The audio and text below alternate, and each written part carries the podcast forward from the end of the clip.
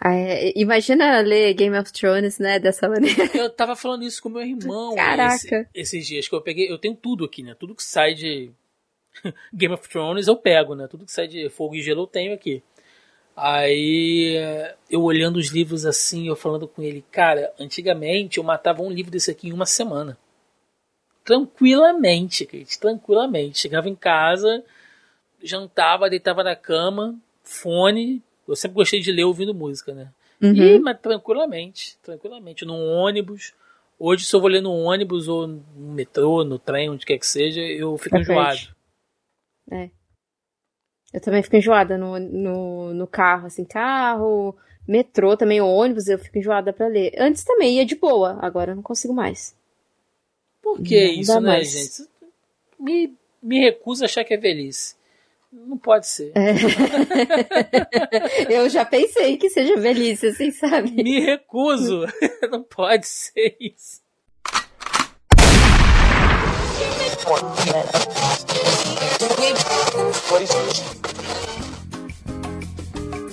Você está ouvindo Zoneando, seu podcast de cultura pop, nerd e afins.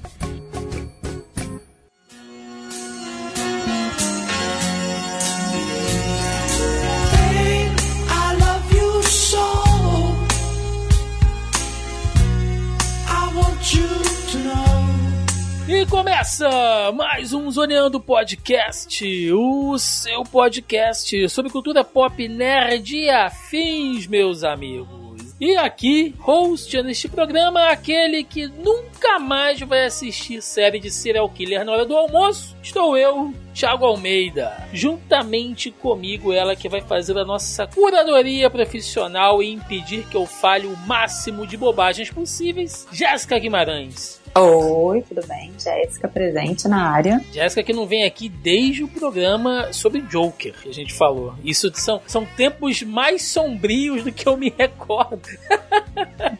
Faz muito tempo isso, gente, pelo amor de Deus. E fechando a mesa de hoje, ela que participa pela primeira vez desse programa, mas que já está acostumada com uma boa dose de loucura ao acompanhar todas as nossas lives de quinta-feira, Kate Schmidt. Fala pessoal, primeiramente obrigado pelo convite. E sim, acompanho toda quinta-feira ali no, no chatzinho comentando. Eu não entendo muito bem de, de Marvel, DC, mas eu tô lá acompanhando a live de vocês pra pelo menos ter pouquinho de embasamento e conhecimento desse, desse conteúdo. Eu só posso dizer, então, desculpa qualquer coisa.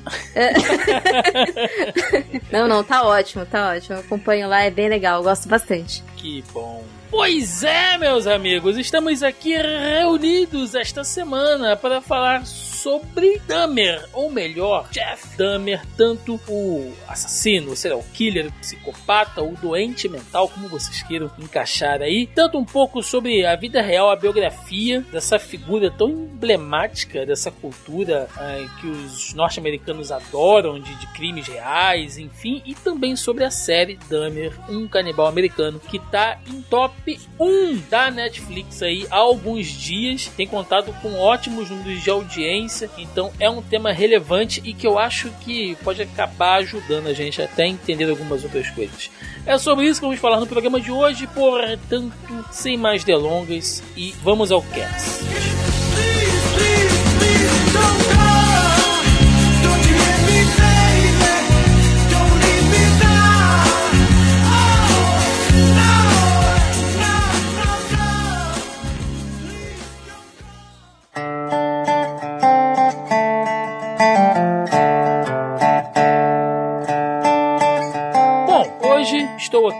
como o bendito fruto entre as mulheres, né, com a Jéssica e a Kate. E aí, gente, é o seguinte, antes de começar o nosso programinha, eu preciso fazer um disclaimer, obviamente, que a gente está falando sobre um caso real, né, sobre crimes, tragédias, mortes, em coisas que aconteceram, coisas que são muito sérias. Obviamente, a gente sempre tenta tratar os temas aqui nos nossos programas com um pouco de bom humor, né, de piadas, de sarcasmo, enfim, mas, né, obviamente, a gente entende que existe um certo limite no tema que será tratado hoje, um tema que é delicado, então até se você tem alguma questão sobre isso, eu indico que você não ouça, né, dependendo do que a gente vai falar aqui, mas a gente vai tentar abordar o assunto da melhor maneira possível, né, mantendo a coisa num tom leve, né, com bom humor, assim, até onde puder, mas é, a todo momento. Vocês, nossos ouvintes, saibam que se a gente fizer um elogio, né? Ah, mas o Dahmer foi muito bom e tal, a gente tá falando da série, né? Já estão entender isso que de maneira alguma é um incentivo, uma apologia a crime, nem nada disso. É importante. E o departamento jurídico sempre me recomenda fazer esse disclaimer no começo dos podcasts que a gente trata sobre esses temas, esses tipos de assunto.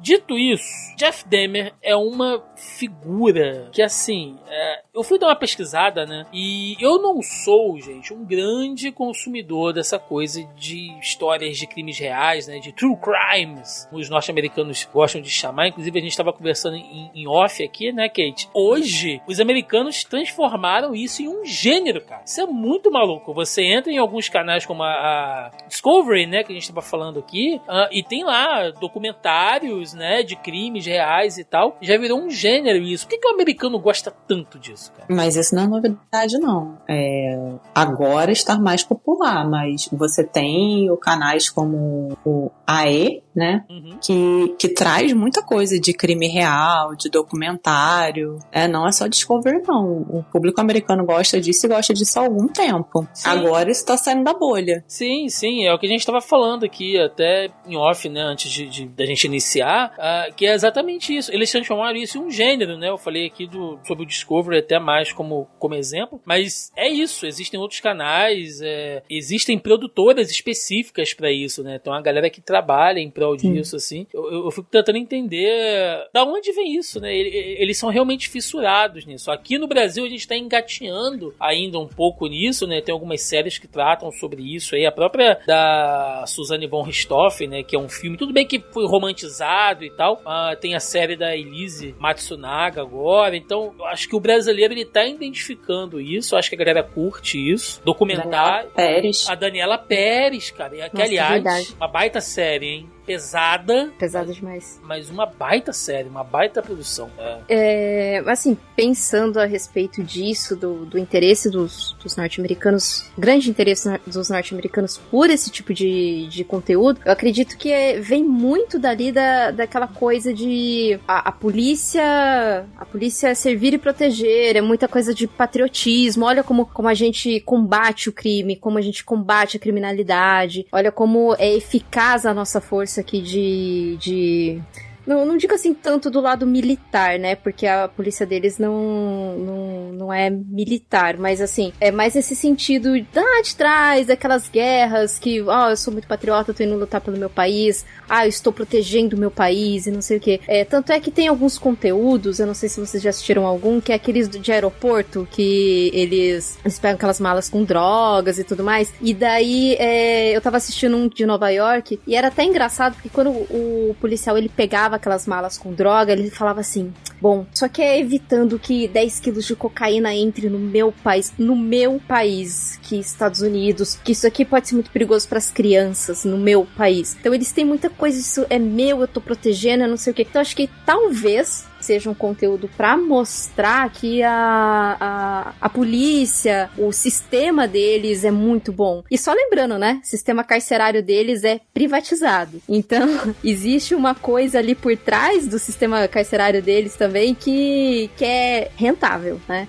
Tanto é que também tem uns outros programas que eu queria 90, não, 90 dias pra casar, desculpa, é Amor Fora das Grades, que normalmente são é, presidiários que eles se comunicam com as pessoas de fora e tudo mais, e acaba arrumando namorado e tal. E daí, essa pessoa de fora, apaixonada e não sei o que, acaba pagando fiança, acaba pagando aquela liberdade condicional, né? E tanto é que quando eles ficam em liberdade condicional, eles têm que se apresentar depois de um certo tempo no tribunal. Se não se apresentar, a pessoa que tá responsável por esse presidiário, que tá em condicional, tem que pagar uma multa até de 40 mil dólares. Então gira muito dinheiro em cima disso, desse Meu sistema Deus. carcerário também. É, é, é muito louco, assim. É como... tipo o golpista do Tinder, só que na cadeia, basicamente. Perfeito. Aí uma pessoa que, que tá livre, desimpedida, tá aí tentando conseguir alguém, Eu não, não, não consegue ninguém, cara. O cara na cadeia. Gente, Arruma é? alguém pra casar. É, Como então. é bizarro, é bizarro. É, é que assim, eu gosto desse tipo de programa porque é, é programas que você não precisa pensar tanto pra assistir, sabe? Você só põe ali, assiste. Então, é, você percebe que lá, lá nos Estados Unidos tudo gira em torno de dinheiro. Tudo gira em Lógico. torno de, né? Você tem que vender, você tem que, você tem que render, rentabilizar, rentabilizar. Então, o sistema carcerário deles não é diferente em nada. Tanto é que eles prendem, né? Eles prendem lá a galera. Ah, não, moço, se fosse Estados Unidos, tava preso. Claro que tava preso. é dinheiro pra eles. Que se prender uma pessoa ali, eles, eles é, é, é dinheiro que eles tiram do Estado, né? eles Tanto quando as em cima daquilo ali. Exatamente, por, isso- por essa razão. Claro que tem outras nuances, assim, né? Que são. A gente entra numa seara um pouco mais complexa, mas basicamente, né? Então, eu entendo que talvez o, o sentido disso seja todo esse contexto, né? Né, a gente pode começar pelo início, gente. Jeffrey Dahmer, ou Jeffrey Lionel Dahmer, pegando o nome do pai aí, nascido em 21 de maio de 1960 em Wisconsin, nos Estados Unidos, e ele atuou ali na área né, de Ohio e Wisconsin, ali naquelas cidades, enfim, ah, onde ele praticamente nasceu, cresceu, praticou seus crimes e acabou morrendo na cadeia ah, no auge de seus 34 anos, ali em 28 de novembro de 1994. Pô, Thiago, você tá dando spoiler? Não, gente. Caso real, né? Então, se você já começa a assistir a série, provavelmente você já talvez até tenha assistido outros filmes, né? Se você tiver mais interesse sobre a vida do cara, eu recomendo uma série do Globo, do Globoplay, que é Dahmer por Dahmer, que inclusive mostra aquela entrevista que ele concedeu para uma jornalista que na época, nos anos 90, né, foi super assim, ah, o cara é um psicopata, tá dando entrevista e tal, super movimentou a mídia por lá. Mostra ali ele, né?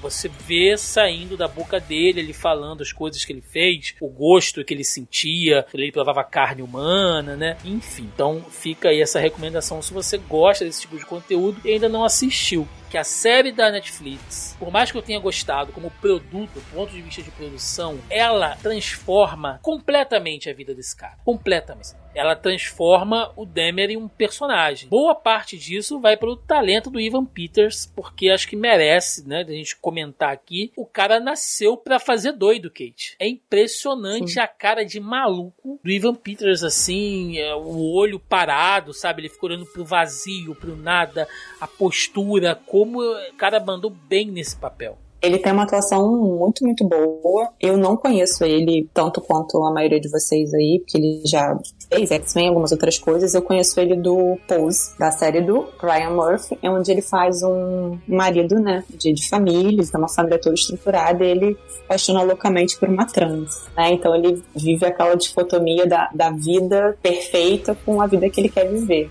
Então eu já vi ele fazendo um papel mais denso. Foi a primeira vez que eu o vi fazendo um papel denso. Ele, ele é muito bom. Desde o de Pose eu já percebia que ele tinha um, um talento pra esse tipo de papel. Minto, acho que eu vi ele. Ele participou de WandaVision também, não foi? Como irmão da Participou, Wanda. participou de WandaVision. É, então eu vi ele fazendo alguma outra coisa. É, mas ele, ele, ele é muito bom. É, ele, ele já vem ali trabalhando com o Ryan Murphy desde é, aquele American Horror, né? American Horror Story. Desde a segunda ou terceira temporada dessa, desse segmento de série, né? Porque tem o American Crime e Isso. tem o American Horror. E, e daí eu sempre gostei muito das atuações dele, mas assim, foi de temporada em temporada que ele foi escalonando bem, sabe? E ele chegou agora. Acho que agora é um momento mais assim, ouro, mais gold, assim, da, da carreira dele. Mas eu gosto bastante do Ivan Peters desde ali do. Que a atuação que eu mais gostei dele foi ali do American Horror, que eles falam sobre. que eles falam. Eles abordam bruxaria. Acho que é a. Se eu não me engano, é a quarta temporada, se eu, se eu não tô muito. muito falando besteira aqui. A quarta, a terceira, enfim. Ah, é a terceira, Coven. É muito boa. E, e daí eu, é, eu lembro da atuação dele, assim, sem, dali eu falei, ah, esse menino tem potencial. Esse menino tem potencial. E agora agora estou vendo que já está na nona temporada. Eu estou chocada com isso. Sim. E ele é jovem, né? Ele tem 35 Ele é jovem. anos, assim, então realmente tem muita coisa aí pra ele explorar. E eu acho que essa série vai dar um, um salto na carreira dele muito mais, sabe? Eu acho que ele vai ser bem mais reconhecido aí, porque acho que é um papel de protagonista onde ele conseguiu ah, puxar bastante né, essa coisa da, da veia interpretativa. E Demer é o tipo de série que trabalha com a narrativa temporal misturada, né? Uma hora tá contando ah, a infância, depois vai pra adolescência, aí vai fica dividindo ali quando ele já tá morando sozinho, já fez várias vítimas, e aí a volta e conta ainda quando ele tava cedendo alguns impulsos, e aí tem uma quebra no meio pra mostrar um pouco o ponto de vista das vítimas. Então ela tem uma narrativa um pouco truncada que eu acho que dá um certo ritmo, mas ao mesmo tempo eu acho que ela dá uma confusão pra galera se localizar no tempo, a- às vezes, porque como ele muda pouco, você fica meio tipo, peraí, ele ainda é, ele ainda tá morando com a avó, agora ele tá morando sozinho, né? Às vezes dá uma certa confusão. Então eu acho que a gente pode seguir realmente pela linha do tempo comum, né, e simples e começar pelo início, pela infância dele, que na série é pouco abordada, mas eu tava vendo até nesse documentário lá da Globoplay que o que a série passa pra gente é que ele não tinha amigo nenhum, né, que ele sempre foi uma criança sozinha,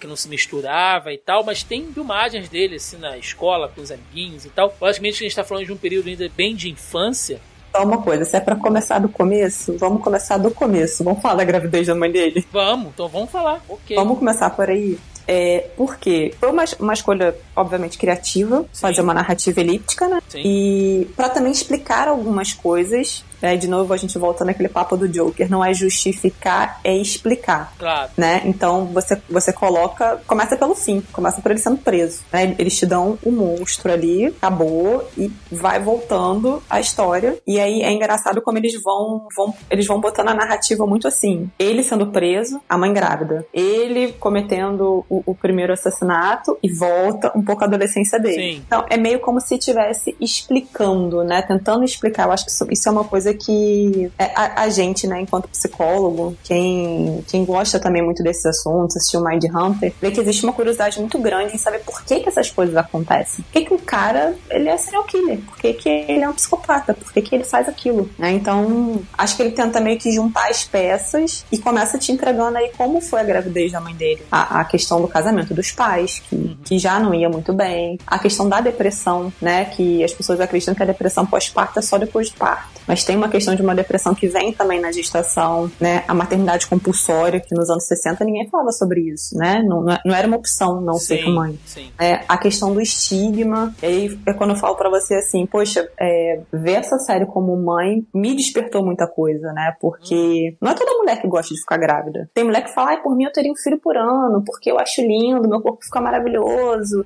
eu me sinto bem. Tem gente que odeia aquilo. E ela não pode falar isso, né? Existe um, um tabu muito grande, né? É, ainda hoje, 2022, tá? Que você não pode dizer que você não gosta de amamentar, que a sensação de amamentar, ai, doeu, não sei o quê, entendeu? Tudo tem que ser muito bom relacionado à maternidade, porque senão você não gosta, você não gosta do seu filho. É uma, é uma É. cobrança que existe hoje desse papel que a mulher, entre aspas, deveria ter, né? De, de, de aceitar a maternidade. Que se hoje em dia já é cobrado, como a gente sabe que é, imagina nos anos 60 que a gente tá falando. Pois é. No interior dos Estados Unidos, assim. Sim, e, e você percebe assim que é um marido ausente, um marido que tá trabalhando, viajando o tempo todo, e ela tá muito sozinha dentro dessa situação. Se enchendo de É. remédio. Exatamente. E aí ele culpa o remédio, né? Desde o início. Ah, toma um monte de remédio, ela fica depressiva, isso, isso vai trazer alguma coisa.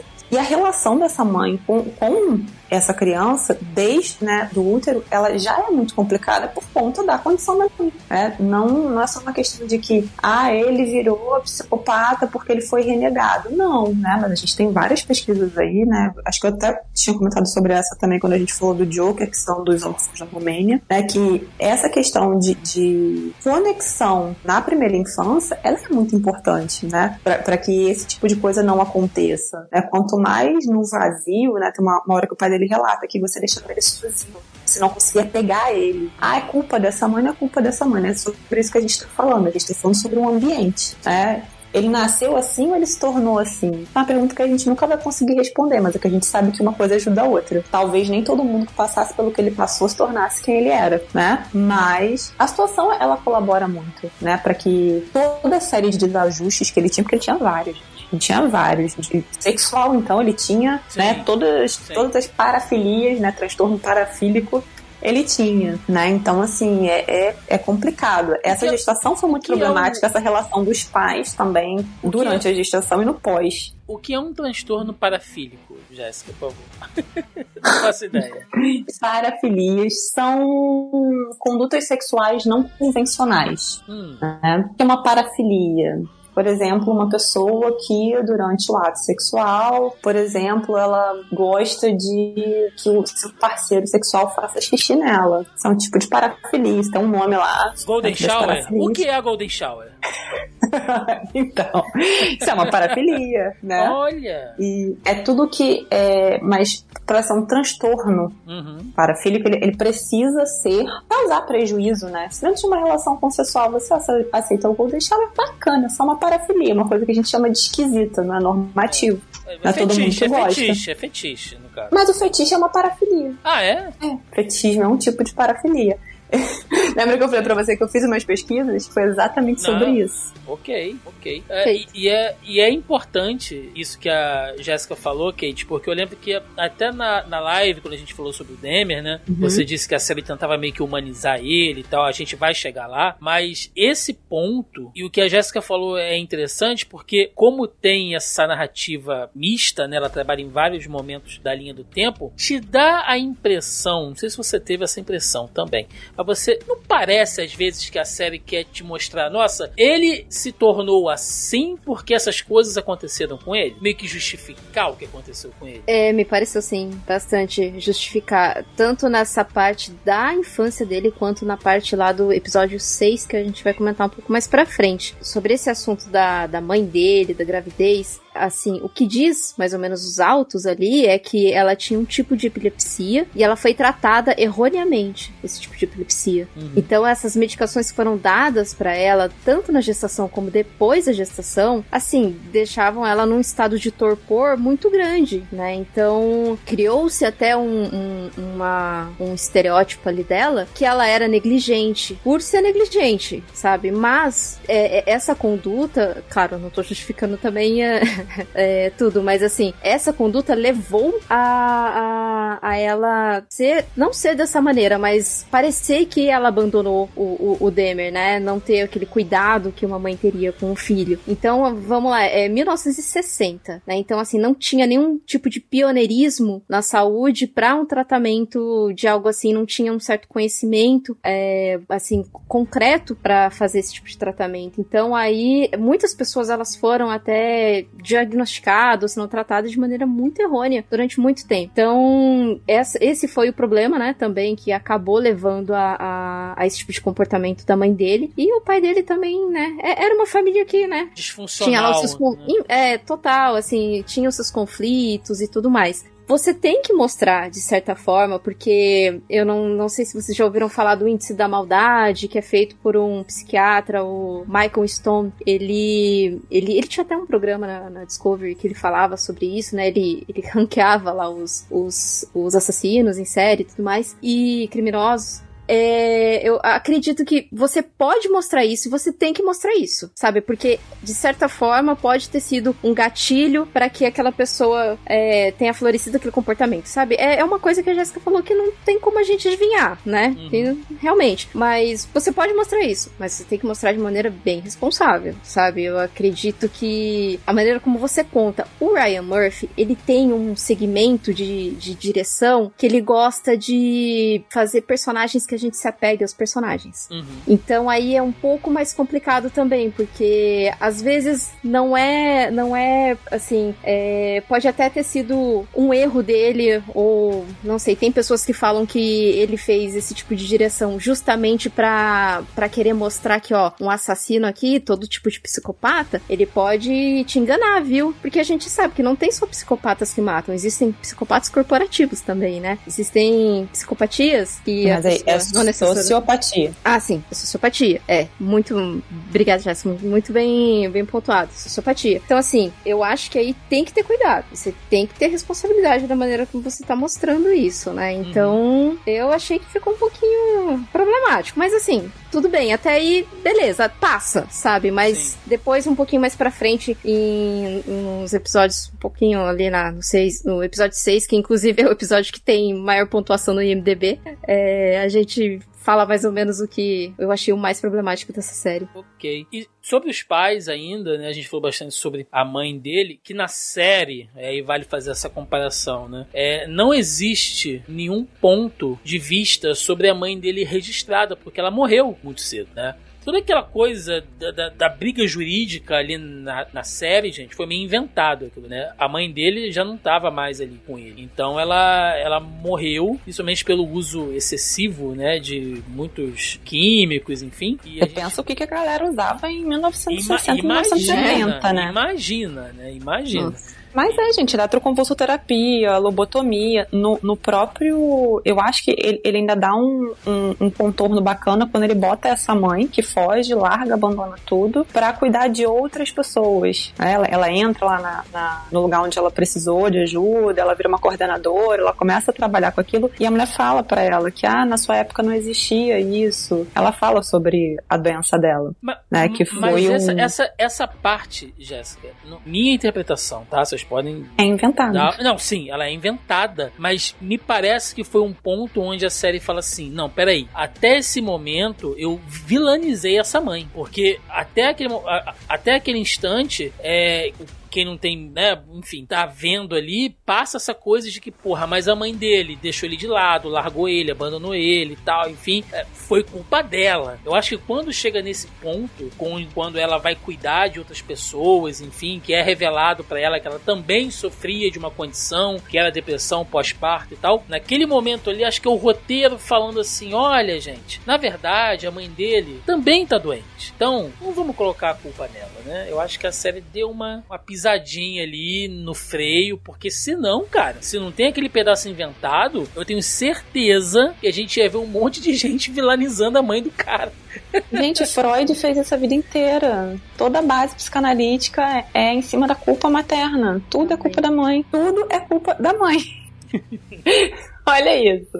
Entendeu? Eu acho que vem pra dar, dar esse contorno, né? E, e para explicar que, gente, é, não foi culpa da mãe dele, não foi culpa do pai dele, mas foi culpa da situação e do ambiente. Aquelas duas pessoas fizeram muito mal pra ele e fizeram muito mal pra si também Sim. né? A gente sabe da condição da mãe dele, mas é, é, sabe, ele- talvez se eles tivessem se separado antes do menino nascer, a vida do garoto tivesse sido completamente diferente a deles também. Mas era os Né? anos 60, como você falou, né, Jéssica? Como é que vai se separar Exatamente. assim, a família, o cidadão de bem, né? Como é que vai, como é que, como é que a sociedade vai aceitar isso, né? Pois é, e, e assim, ele, ele, ele, foi uma pessoa que não se sabe se nasceu doente ou se ficou doente, mas que viveu doente, né? Quando a gente vai ver lá as explicações sobre a psicopatia, né? São alterações é, cerebrais, fatores genéticos, traumas de infância, abuso sexual ou emocional, né? Ele se enquadra nisso tudo. Você vai lá, assiste Mind Hunter, por exemplo, que eles começam a, a, a fazer uma linha, um perfil de psicopata. A maioria dos psicopatas foram abusados na infância, tiveram traumas, né? Foram crianças é, ou abandonadas no sentido de ter uma mãe doente, de uma situação doente, ou até mesmo né, é- a, a questão é a falta de conexão. Né? A gente pode chamar de amor, mas não é amor, é conexão. A criança ela precisa se conectar a um adulto saudável. Por muito tempo, né? Esse adulto é, é- é a mãe, é a- não é a mãe, né? É o cuidador principal, que não necessariamente é a mãe, porque aquele momento, né? Naquele momento ela estava doente, mas se o pai dele talvez tivesse sido mais presente naquele momento, né? Quando ele reconhece muito lá na frente, eu não fui um bom marido. É. né? Ele, ele reconhece isso. Talvez tivesse sido diferente, entendeu? E assim, a gente tá falando de uma figura escalonada. A gente não tá falando de um psicopata só. O cara era psicopata, ele era canibal, ele tinha várias desordens sexuais, né? Uma, inclusive, que ele fala, que um psiquiatra falou pra ele, que é que, que ele sentia orgasmo vendo vísceras, né? Quando ele pega o peixe, que ele vê aquele negócio Nossa, brilhando. aquela cena ali é, é, é muito assim, loucura, né? Porque você vê o olhar do Ivan Peters olhando pra tripa do peixe assim, você. Cara, vai pegar muito mal isso que eu vou falar aqui. Mas você quase sente a ereção do cara. Mas é, mas é. é no é olhar exatamente isso aí. dele, no olhar dele, você sente que ele tá tendo uma ereção vendo a víscera do peixe, assim, né? Como é que ele ficou, ficou doido aquela coisa. E pra gente dar uma arredondada, então, né? Pra gente passar pro próximo ponto. Essa coisa da. Não sei se eu posso chamar de taxidermia que ele fazia com o pai dele. Vocês acham que isso é é um gatilho? Isso é uma amostra de que tem alguma coisa errada? Ou poderia É. simplesmente ser um- uma atividade criativa? Não, não, não, não, não, não. Você sair com seu filho, Jéssica, pela estrada procurando bicho morto pra dissecar é uma atividade saudável entre pai e filho? Não. Não, não. Ele, ele e o pai dele costumam sair pra, pra ver, né, o ambiente, pra soltar pipa, pra jogar bola, né, pra brincar no parquinho, pra catar animal morto, não. É, acho que a mãe dele até questiona, né? Aí ele fala: Não, Joyce, mas é, é- o menino pode ter interesse por medicina e não sei É. o quê, né? Tipo assim, né? Gente, mas isso aí são, são Exato. as camadas, né, do você não querer ver. E- Exato. eles o tempo todo, eles percebiam que havia alguma coisa de errado com... É. E Uma coisa que a gente não falou foi a questão da cirurgia dele. Isso não aparece muito no, na série, mas no podcast que eu ouvi fala que foi um fator determinante. Ele toca um pouco nisso. Ah, foi o excesso de, de sedativo. E, e que não foi, que ele, ele mudou muito de comportamento, né? Como você fala, ah, tem vídeos dele brincando, brincando com coleguinhas e tal. Mas pra ele foi, foi um- uma ruptura, né? Primeiro porque acho que enganaram ele sobre o que seria feito. E foi para a hérnia. Se não me falha a memória. Sim. Isso. E isso pra ele foi, foi muito chocante. Ele ficou né? Saber apagado muito mais tempo do que deveria, né? Então pode ter tido uma E- sequela, sei lá, entre aspas. Assim. É, e não é só isso, tem a questão da fantasia na infância, né? É, as crianças interpretam o mundo de uma forma muito diferente da gente, né? As crianças, elas fantasiam acerca, acerca das coisas. Quando a gente fala assim, ah, cuidado pra não traumatizar, porque as crianças interpretam determinadas coisas de uma forma diferente. Por exemplo, meu filho fez uma cirurgia de freio, freio labial e lingual com três meses e meio. Ele teve que colo- ele fez com laser, né? Mas ele não, não ficou apagado. Eu não quis fazer apagado. Eu não queria, né? Como ele já estava um pouco mais velho, ou eu fazia sedão ou eu fazia laser. Eu preferi fazer a laser. E aí você faz, bota uma anestesia local, não sente dor, mas a criança tá acordada, né? Com três meses, ela não, você não bota mais ela na, na roupinha lá, que eles ficam tipo uma roupinha assim, né? Fechadinho, Sim. e ela dorme. Um neném dorme, ele não. Então, assim, ele passou, foram os 20, segundos, 20 minutos mais longos da nossa vida até hoje, né? Nossa, E, e ele, cara, ele super incomodado, porque é uma roupinha que parece um. É como se fosse um. Uma ninhozinho. camisola, né? Não, é um ninho que eles colocam pra criança não legal. se mexer, não se bater. Aí é um ninhozinho que eles botam, botam um óculos escuro e aí faz, não, não sai sangue nem, nem nada, mas a criança fica com aquele óculos escuro, né? Imagina um bebê de três meses, né? Vendo um negócio no rosto não dele. entendendo nada. Então, assim, exatamente. A nossa preocupação era como ele entender aquilo, né? Então, assim, depois ele começou a ter questões sobre. é, ele não ia na, na pediatra, não deixava mexer na boca dele. E isso pra ele era uma questão, entendeu? Mas a gente foi diluindo isso, foi trabalhando, foi sendo atento. Nos anos 60, gente, as pessoas não, não, não tinham nem conhecimento sobre isso.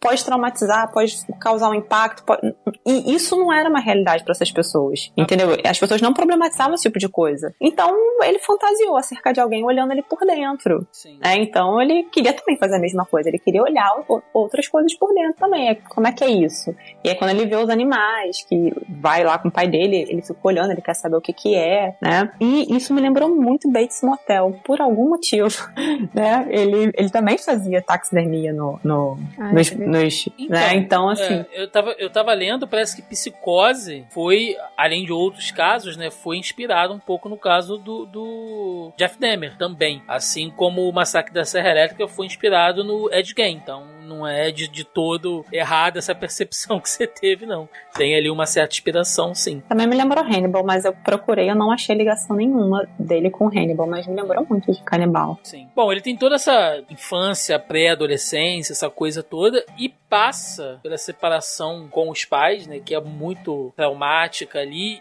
E uma coisa que a gente não citou, e a série bate muito nisso, e eu vendo no- nos, nos fatos reais mesmo, né? ah, parece que nesse ponto, tanto a série quanto a realidade são bem coerentes, é de que ele bebia demais. Né? E já na escola, já no colégio, ele bebia. Quando rola esse lance dos, dos pais, que ele se separa, ele fica realmente sozinho durante um bom tempo em casa, que o pai dele morava em, em um hotel e ele acabou ficando em casa só, né? Que na série parece que ele tá completamente abandonado, mas tem relatos de vizinhos, né, que ficavam olhando ele ali e tal, mas enfim, é, acho que não é nem tão relevante. Uma coisa que é dito pelos médicos, né, que, que, que, enfim tiveram acesso a ele, ao caso dele, de que o, o Demer ah, disse que ele bebia muito nessa época, não como uma forma de lazer ou que a bebida tenha influenciado ele a cometer o primeiro crime dele, mas que na verdade ele bebia para tentar amortecer esses impulsos que ele já sentia, porque aquela vítima inicial dele, que é aquele rapaz que ele dá carona, né? E gente, é completamente inconcebível para mim em 2022 uma pessoa dar carona para outra na beira da estrada, tanto para você que você pode entrar no carro de um maluco, ou você vai dar carona para alguém no meio do nada, cara. Quem faz isso hoje em dia, né? Mas, Pois é, mas isso também é muito hábito, tá? É, os é, americanos, e- eles têm muito isso, e assim, você tem que entender que a- nós brasileiros, cara, a, a gente é a gente é paranoico, né? A gente é paranoico. Eu estive na em Berlim em 2018 e meu esposo e eu nós fomos a um restaurante. E pra chegar nesse restaurante a gente passava por uma rua muito escura, muito escura, e tinha um matagal, né? Que devia ser um parque, na verdade, mas lá eles têm essas florestas no, no meio da cidade. Cara, você tinha que ver a gente. A gente passou correndo pelo lugar. Assim, absurdo, né? E quando a gente voltou, já era um pouco mais tarde, tinha gente passando pelo meio do matagal, assim, de boa. E a gente apavorado, né? Eu falei, cara, a gente mora no Rio de Janeiro. No Rio de Janeiro você não vai passar numa rua apagada, num lugar mais deserto. Não vai. Você é programado pra isso, entendeu? Você não vai fazer isso aqui no Brasil. Você viu uma rua mais deserta, você vai fazer um caminho três vezes maior pra passar num lugar mais é movimentado. um choque de realidade muito forte, né? De, de realidades diferentes, assim. Então, e nos Estados Unidos você vê que tem muito isso, a questão da carona, do você pedir é, carona na estrada, das pessoas darem carona.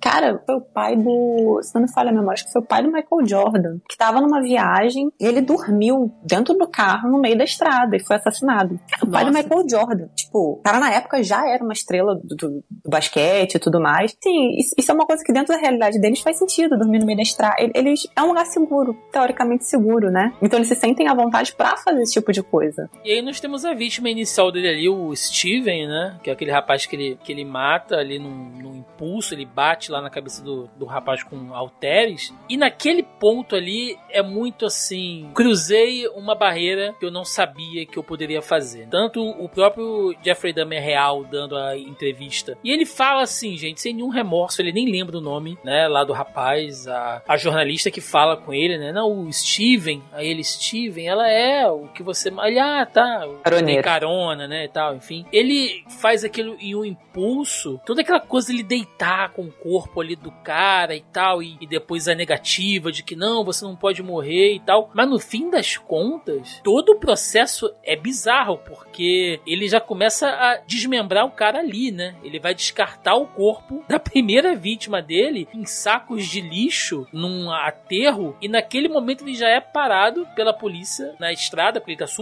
nervoso, né? Devia estar dirigindo em zigue-zague e tal, e a polícia olha pra ele, não, um cara aqui, um jovem branco, com cheiro de Né. cerveja, deve estar nervoso porque mete qualquer historinha lá, que ah, meu- meus pais se separaram, não sei o que. Tá bom, filho, pode ir pra casa, né? Então, é aquele ponto da história que você fala, nossa, aqui tudo poderia ter sido diferente. Antes disso, uma questão que a gente não falou é sobre a sexualidade dele. Hum. Ele era gay. Sim. E ele começa a se deparar com isso na adolescência. Quando todo mundo começa a achar divertido, ficar com meninas, que o pai dele começa a cobrar. Você vê que, inclusive, a série mostra uma parte que ele a cena tá. que eles estão pescando, né? É meio aquilo Não, ele tenta se masturbar com uma revista feminina. Ah, sim.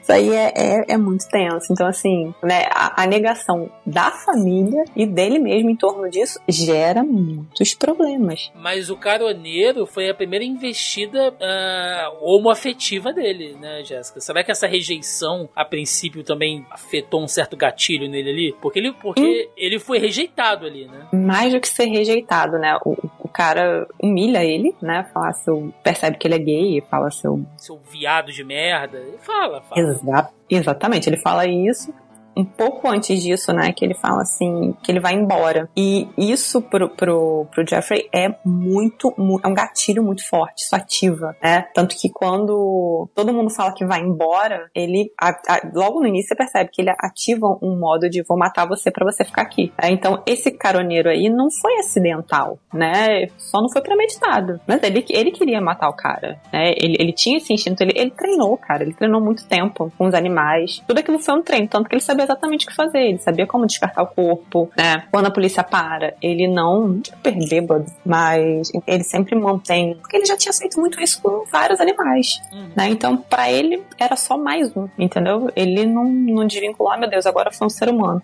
Talvez depois, né? Mas na, na hora que aconteceu, ele, não- ele não dissociou isso daquilo tudo que ele já tinha feito antes. Sim. E tem o sentimento de impunidade também, né, Kate? Quando você faz uma coisa como essa e e você tá ali com os policiais, depois vai ter um outro momento, né, quando isso acontece e você passa incólume, aquilo vai dando uma segurança pro cara também. Seja ele um psicopata ou não. Tipo, ah, eu posso fazer o que eu quiser que ninguém vai me parar, ninguém, né? Eu, Sim. tô, eu tô seguro por isso. Total. É, Outros vários, né, momentos que a, a polícia poderia ter pego ele e, e realmente não pegou, porque é, é, acho que é a crítica social que vem a- atrelada aí também à série, né? Que, que é o fato de que se, se as vítimas são, são é, imigrantes, negros ou pobres, a, a polícia não vai a fundo investigar, né? Eles sempre tiram conclusões de que, ah, são. É, acontece, né? Em bairro, né? Acontece essas coisas mesmo, né? E acaba deixando passar, né? E inclusive tem até um, um outro caso que a gente vai discutir um pouco mais à frente do, de uma das vítimas dele que sobreviveu, né? Que sofreu Uhum. com isso. Isso é retratado na série com algumas diferenças, algumas bastante diferenças aí da, da série com o real. Mas, de fato, se fosse na, na mesma situação uma pessoa negra ou uma pessoa, ou um imigrante e tudo mais, certamente a polícia já teria algemado, já teria pego e tudo mais. Mas é, né, o, o branquinho do olho azul. É. E Mas- acabou passando, né? É, mas não é só isso.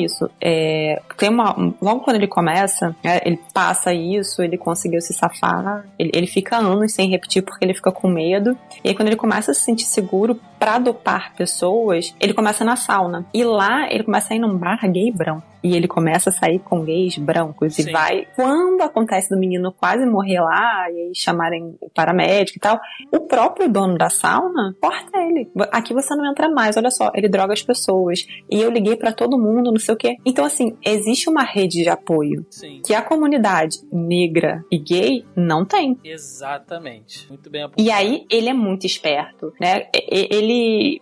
Eu não vi a entrevista dele, tá? Mas pelo que se passa na série, você vê que ele vai aperfeiçoando o ritual dele até chegar ao canibalismo, né? Tanto que a cena que ele come a, a primeira vítima dele é exatamente igual a cena da víscera. É um orgasmo. É como se ele falasse: pronto, cheguei, era aqui que eu queria. Não. E aí ele cria o ritual e vai replicando. Antes disso, Ah, então- antes disso, ele transa com um saco de sangue. É, mas A- a- vou te contar.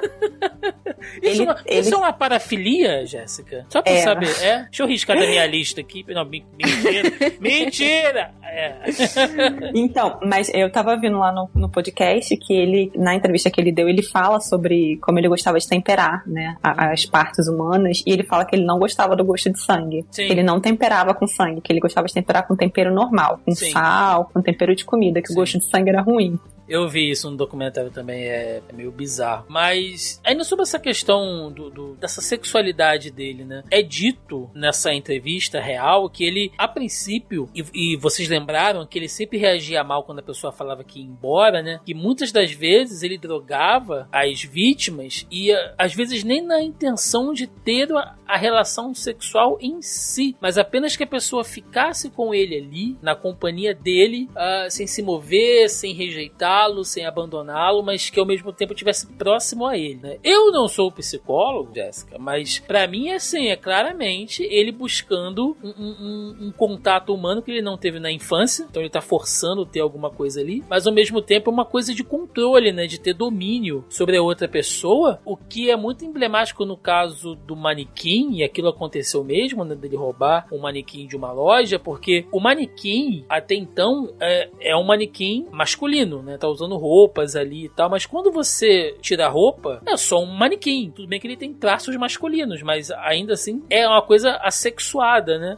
A necessidade de ter alguém com ele, que naquele momento não era nem, enfim, questão de, de gênero e opção sexual, mas só de ter alguma coisa com ele que ele pudesse controlar, é muito bizarro, cara. A cena do manequim, aquilo é, é muito assim, nossa, a- daqui pra frente ele vai endoidar de vez. Pois é, mas aí a gente vai voltar lá na mãe dele de novo, nas Hum. ausências de relações, já que a gente fala, ah, não justifica, mas explica. É, ele foi uma criança que não foi tocada, ele foi uma criança que ficou muito tempo é, é, é, ali. Não tinha questão do colo, do pegado, estar junto, né? Nem da mãe nem do pai, porque, né? E se tivesse também. Poderia ser psicopata? Poderia, gente. Poderia acontecer de qualquer maneira, né? Mas ele vem mostrando dentro do ritual dele, ele marca todas as ausências dele, né? Ele pega a pessoa, ele dopa a pessoa, ele bota do lado dele, ele quer assistir um filme, ele quer namorar. É todo o ritual do namoro, do carinho. Só que ele, ele é descompensado, né? Teve uma hora que eu falei assim, será? Se ele tivesse encontrado alguém que amasse ele, como ele era, né? Gay e tudo mais, ele teria mudado? Caraca, eu pensei isso em um momento o da mudinho. série. Eu pensei isso um momento da série. Eu falei, não, eu acho que isso é uma armadilha. Eu acho que o roteiro quer que eu pense assim. Eu não vou fazer isso. Mas é porque bem nessa hora entra o Mudinho, que é a pessoa com quem ele tem um relacionamento. É a única. Eu não sei se realmente é assim, mas pelo menos dentro da série é o que mostra. Foi a única pessoa com quem ele teve um relacionamento. Então, não é. Isso é Não inventado. ele não, Não é. teve namoro. Pois é, ele não teve. E é o episódio, pra mim, Kate, é muito pesado esse episódio, cara. O, o do rapaz é, é surdo, né? Ele é mudo porque ele. Verdade, é, desculpa. surdo. É, é muito pesado pra mim, porque ali a série ela quebra, passa a contar a história de- dele ali, do, do Hugs, né? Deixa eu só pegar o nome aqui do, do rapaz corretamente. Do Tony, Tony. Hugs. Do Tony Hugs. O rapaz é, é negro, é gay, é surdo, nos anos 70 nos Estados Unidos. Então, assim, é, ele tem tudo pra não dar certo nada na vida dele, né? E mesmo assim é um cara que ele é criado num núcleo familiar super acolhedor, né? Você vê que todas as pessoas ali é, é, é, se interessaram em aprender uma forma de se comunicar com ele. Inclusive, a cena que ele vai pedir emprego e o rapaz da loja sabe, né? Libras e conversa com ele, eu achei super bonitinho. Então, é, a série. Isso é uma sacanagem do roteirista, cara, porque a série vai te cativando e chega um determinado ponto. Eu vou falar pra vocês, juro por Deus. Eu esqueci que era uma série do, do Dahmer e eu pensei que fosse a, a série do Tony. Eles sentados naquela mesa de bar, conversando, falando sobre os sonhos dele, né? De que ele não é uma pessoa qualquer e que ele tem sonhos que ele vai atrás da, da, da vida dele como modelo e mostra ele indo e tal. Cara, é um, ali, pra mim, era um episódio de uma série de drama, sabe? Que, que, que facilmente foi encaixada ali e no momento que ele tá naquele bar e o olhar dele cruza com o do Jeff, me veio aquele choque de realidade eu falo assim, puta merda, é o, o momento que o leão vê a zebra deitadinha lá na savana, sabe? Te dá um- uma dor no coração, porque como as vítimas até aquele momento não tem nome, são apresentadas assim, tipo, tem cinco minutos de participação, ali você teve um episódio inteiro pra te contar a história de uma pessoa que tinha uma vida, que tinha sonhos, né, que tinha planos e que foram interrompidas é, brutalmente da maneira que foi, assim. É talvez o melhor episódio da série. É o Kate. 6, né? É o 6, né? Eu sei. A Kate queria falar sobre ele aí. Eu, eu, eu, eu, eu considero como o melhor episódio, assim, porque ele te maltrata. E eu acho que o, o, o, o objetivo do roteiro é exatamente esse. É, é, bom, como você já falou, Thiago, ele realmente ele não teve um relacionamento. Não, não há comprovação, Sim, né? Não sim, há é. de que ele não teve esse relacionamento. Então, até aí eu, eu acho que é um problema a, a série tratar isso, né? Dessa maneira. Uhum. Como eu disse, o Ryan Murphy, ele tem essa, essa, diria até conduta de fazer a gente se apegar por personagens, né? Ele constrói bem narrativas, constrói bem Muito. personagens pra que a gente se apegue a esse tipo de personagem, a qualquer outro tipo de personagem da série. É, mas assim, o, o, o que eu achei, que eu, que eu não gostei mesmo é esse sentido de, de, de mostrar que eles tinham um relacionamento e que dentro disso é, poderia ser um, um, algo que mudaria o Jeff, sabe? Ah, não, olha, é, tá tendo esse relacionamento aqui, então isso aqui poderia ter mudado talvez o futuro do Jeff, se ele tivesse. Mas não, ele não, não é assim, não foi assim, sabe? Então eu acho que, por mais que o, o roteirista quisesse mostrar algo assim, ah, É empate, meio desrespeitoso com a vítima real, até, não é? Exato, Esse porque-. Eu não achei, gente. Desculpa. Desculpa Não. interromper vocês, mas tem uma fala, da- assim, que eu, esse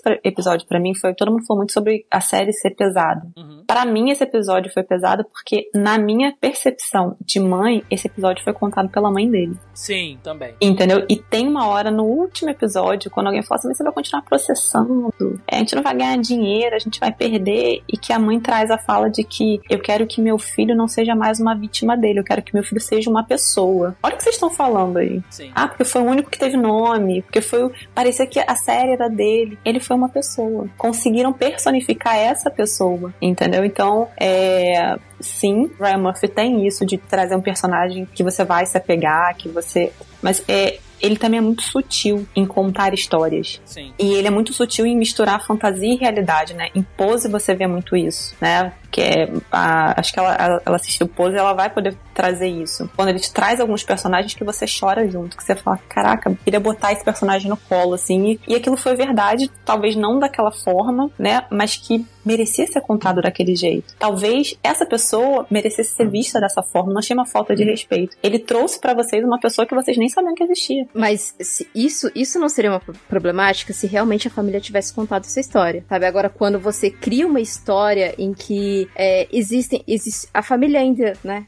Permanece aqui, é, tudo bem, esse personagem ele existiu, é, as dores ainda existem dessa família, mas essa família não quis se manifestar pra fazer essa série. Então, quando você monta uma narrativa em cima de uma pessoa muito querida sua, em, na qual você não, não, não, não se manifestou, eu acho que aí já falta de respeito com a família, sabe? E acaba, assim, deixando um sentimento realmente de que, ah, é, em- de certa forma, empático pelo Demer. Ah, ele tem sentimento aqui, olha. Ah, que bonitinho, ó. Eles saíram, ó. Na primeira vez ele não matou ele, então poderia ter sido diferente. Não. Ele é um Seria porque ele matou. sabe? Ele mata o cara. Não, sim, ele mata o cara, mas você criar essa sensação de que poderia ter sido diferente, pra você. Você cria uma certa de empatia com. com... Mas eu acho que é exatamente isso que ele quer te mostrar, que Eu acho não dá o- romantizar. que o- que não o- dá pra dizer que se a mãe dele fosse Sim. diferente, ele seria diferente, se o pai fosse diferente, se o pai desse mais amor, se a mãe não tivesse é, é, é, tido depressão, se ele tivesse sido ace- aceito porque era gay, seria diferente? Eu, eu, Não. fico, eu fico muito, mu- Eu entendo completamente o que vocês estão dizendo, porque eu fico nessa dicotomia. Porque se eu olho do ponto de. Se, se eu esqueço que é um crime real e eu olho do ponto de vista de uma série, de uma produção, é um puto episódio. Uma narrativa que ele. Que ele te sacaneia, ele mostra exatamente isso. Nossa, ele poderia ter sido diferente e tal. E quando o rapaz volta pra pegar a chave, você não tá esperando que ele vai ser morto ali, né? Tipo, porra, não era pra isso acontecer, tem alguma coisa errada e tal. Então, do ponto de vista de história, de uma produção midiática, é muito legal. Mas, por um outro lado, pelo fato de ser algo real, também tem isso que a Kate falou, de que basicamente a história usa um personagem, uma vítima, como uma escada pro personagem da série, né? Mexe muito com a gente. Então, é. Entra o lado também das próprias famílias. Eu tava vendo algumas reportagens de algumas famílias das vítimas, né? Que estão entrando com umas petições contra a Netflix, enfim, tal, que não autorizaram, que não queriam que isso acontecesse. Enfim, coisa da jurisdição, né? Da, da, da, da lei norte-americana para trabalhar com esse tipo de coisa é muito diferente do que é aqui. Mas isso é um ponto que a gente tem que lembrar também. Assim, por mais maravilhosa que fosse essa série ou qualquer outra de filmes reais, de, de, de crimes reais, é sempre. Sempre vai haver pessoas de verdade por trás disso. E isso. Mas ele, ele fez exatamente a mesma coisa com o Jean Versace. Sim. A família Versace não, não queria, né? Existe uma parte da história, existe uma lenda de que o Andrew Cunanan conhecia o Gianni, né? Que aí é, é todo aquele delírio que ele tem, de que eles estavam no teatro e blá blá blá. E a Donatella ficou arrasada, porque ela, primeiro que ela não queria a série, segundo que ela não queria que isso estivesse na série. E ele coloca, né? Então não é a primeira vez que ele faz isso. E não tem jeito. né, gente? Porque sempre, sempre isso vai acontecer. Quando se trata de crimes reais, né? Sempre vai ter, tipo, a pessoa que é da família da vítima ou que era o companheiro da vítima vai estar em casa sabendo que a história do assassino da pessoa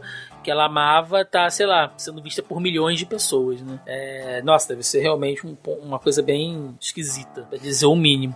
Por isso, agora a Pérez não permitiu que os assassinos da filha dela falassem. Exatamente. A questão, né, que a gente pulou um pouco também, que tá entre essa coisa dele ser banido das saunas e passar a frequentar os bares gays com um público negro, aqui, vocês podem me corrigir se eu estiver falando besteira, mas é, até esse momento, o Jeffrey, ele era, entre aspas, só um psicopata. A partir daquele momento, ele se torna um serial killer. Porque o que determina um serial killer é o padrão das vítimas, né? E ali Não, naquele momento. é- Não? Não, não, é, é o padrão das vítimas, mas toda a narrativa anterior dessa não é descartada, porque ele vai moldando isso, ele vai construindo.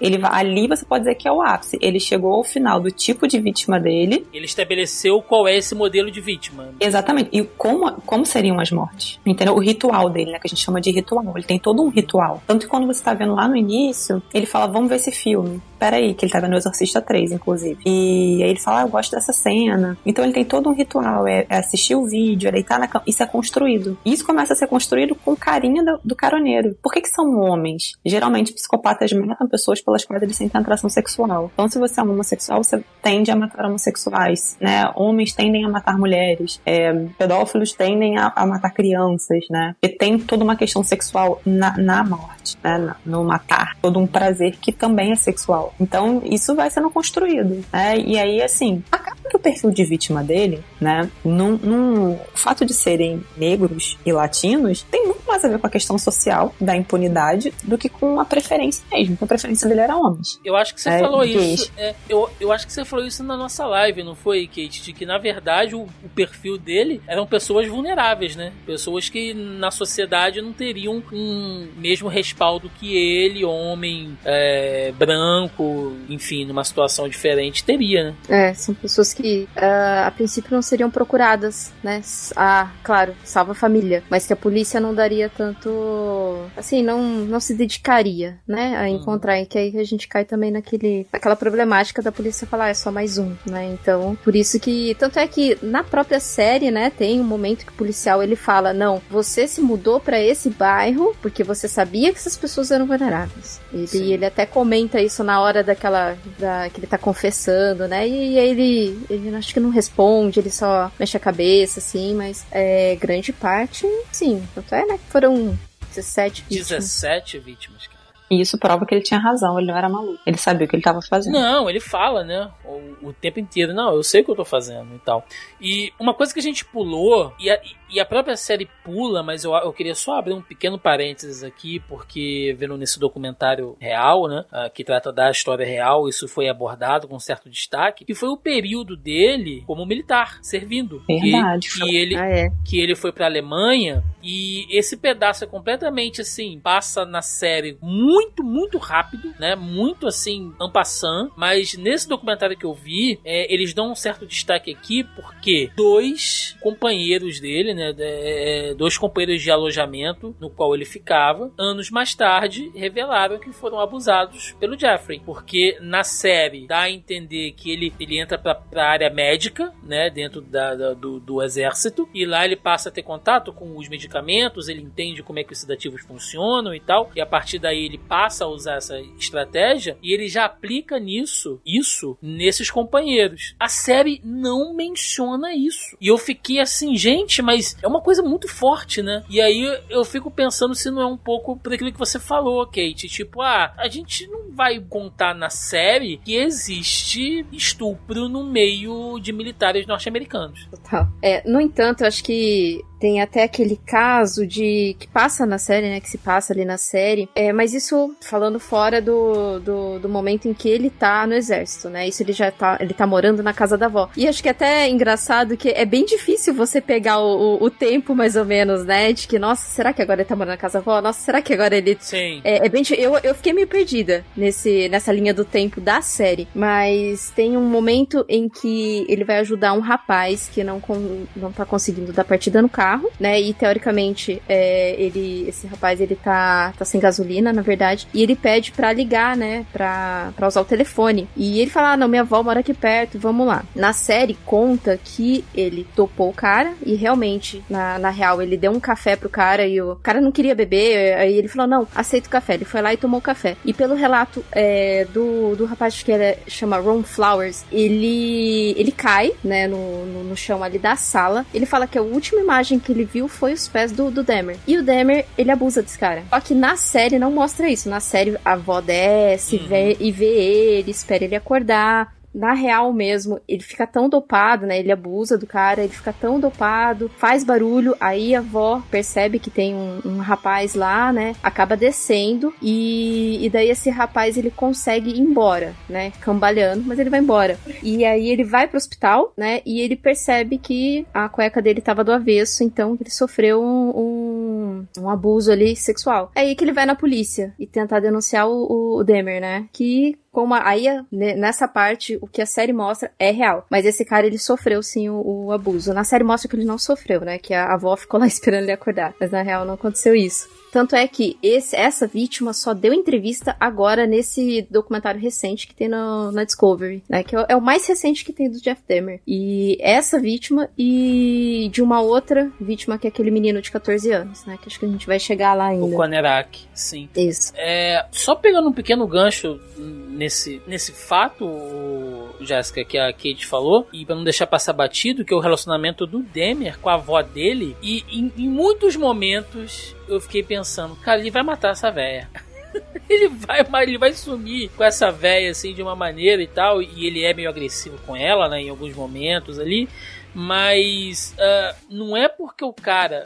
Me corrige se eu estiver falando merda, por favor. Mas não é porque o cara é um psicopata que ele vai matar, teoricamente, alguém que não se enquadre dentro da psicopatia dele? Tem alguma coisa a ver? Não, não. Ele poderia ter matado é... a avó assim, tipo, ah, pô, vou matar essa velha, foda-se. Ela não é homem, ela não é negro, ela não é gay, mas eu vou matar ela assim mesmo, se precisar. Poxa, mas ela, ela amava ele, ela cuidava dele, ela dava abrigo pra ele, entendeu? Ela era o mais próximo que ele tinha de uma figura materna. Pode ter entendeu? Então, assim, dela ali. Sim, e ele tem uma questão familiar muito forte. Você vê que é um cara que fez o que fez com um monte de gente e que tá atrás das grades e que quando olha pro pai, parece que ele sente medo. É. Eu não sei se. Na, né, mas a série passa muito isso, traz muito isso dessa relação com esse pai que ele não quer decepcionar, que ele quer o tempo todo, né? Ele, ele, ele limpa a casa, ele faxina a casa, ele fala que ele conseguiu um emprego, ele leva o pai dele pra, pra comer na casa dele. Então, assim, né? Quando a avó fala, eu vou ligar pro seu pai. Gente, o cara treme. Pensa, uma pessoa que matou 17 pessoas treme quando fala que vai chamar o pai dele. Olha isso. É muito louco essa relação que ele tem com o pai dele, com a família dele como um todo. Ele poderia muito bem também ter procurado a mãe dele matado. Ah, me abandonou, peraí que eu vou matar você. O e pai- ele não faz. O pai seria uma figura de autoridade pra ele? A única, talvez, né? Que ele respeita. Então, ele. Eu não sei se você percebe que todo o ritual dele tem a ver com o relacionamento dele com o pai dele, né? Não. Se você for. Como assim? Ele abre os animais, né? Ele- eles primeiro, eles primeiro começam a procurar animais que estão mortos, né? Vulneráveis. Assim como as presas dele. Sim. E daí ele tem aquela questão do carinho, do afeto. Como é que eram os momentos que ele passava com o pai dele? Gente. Era caçando, era abrindo, né? Era pescando, era vendo vísceras. Isso tá tudo muito associado nessa relação com o pai dele, né? Nesse, nisso que ele vai buscando, no ver as vísceras, no pegar, no comer. Eram coisas que ele fazia com o pai dele. Minha cabeça explodiu agora, é verdade.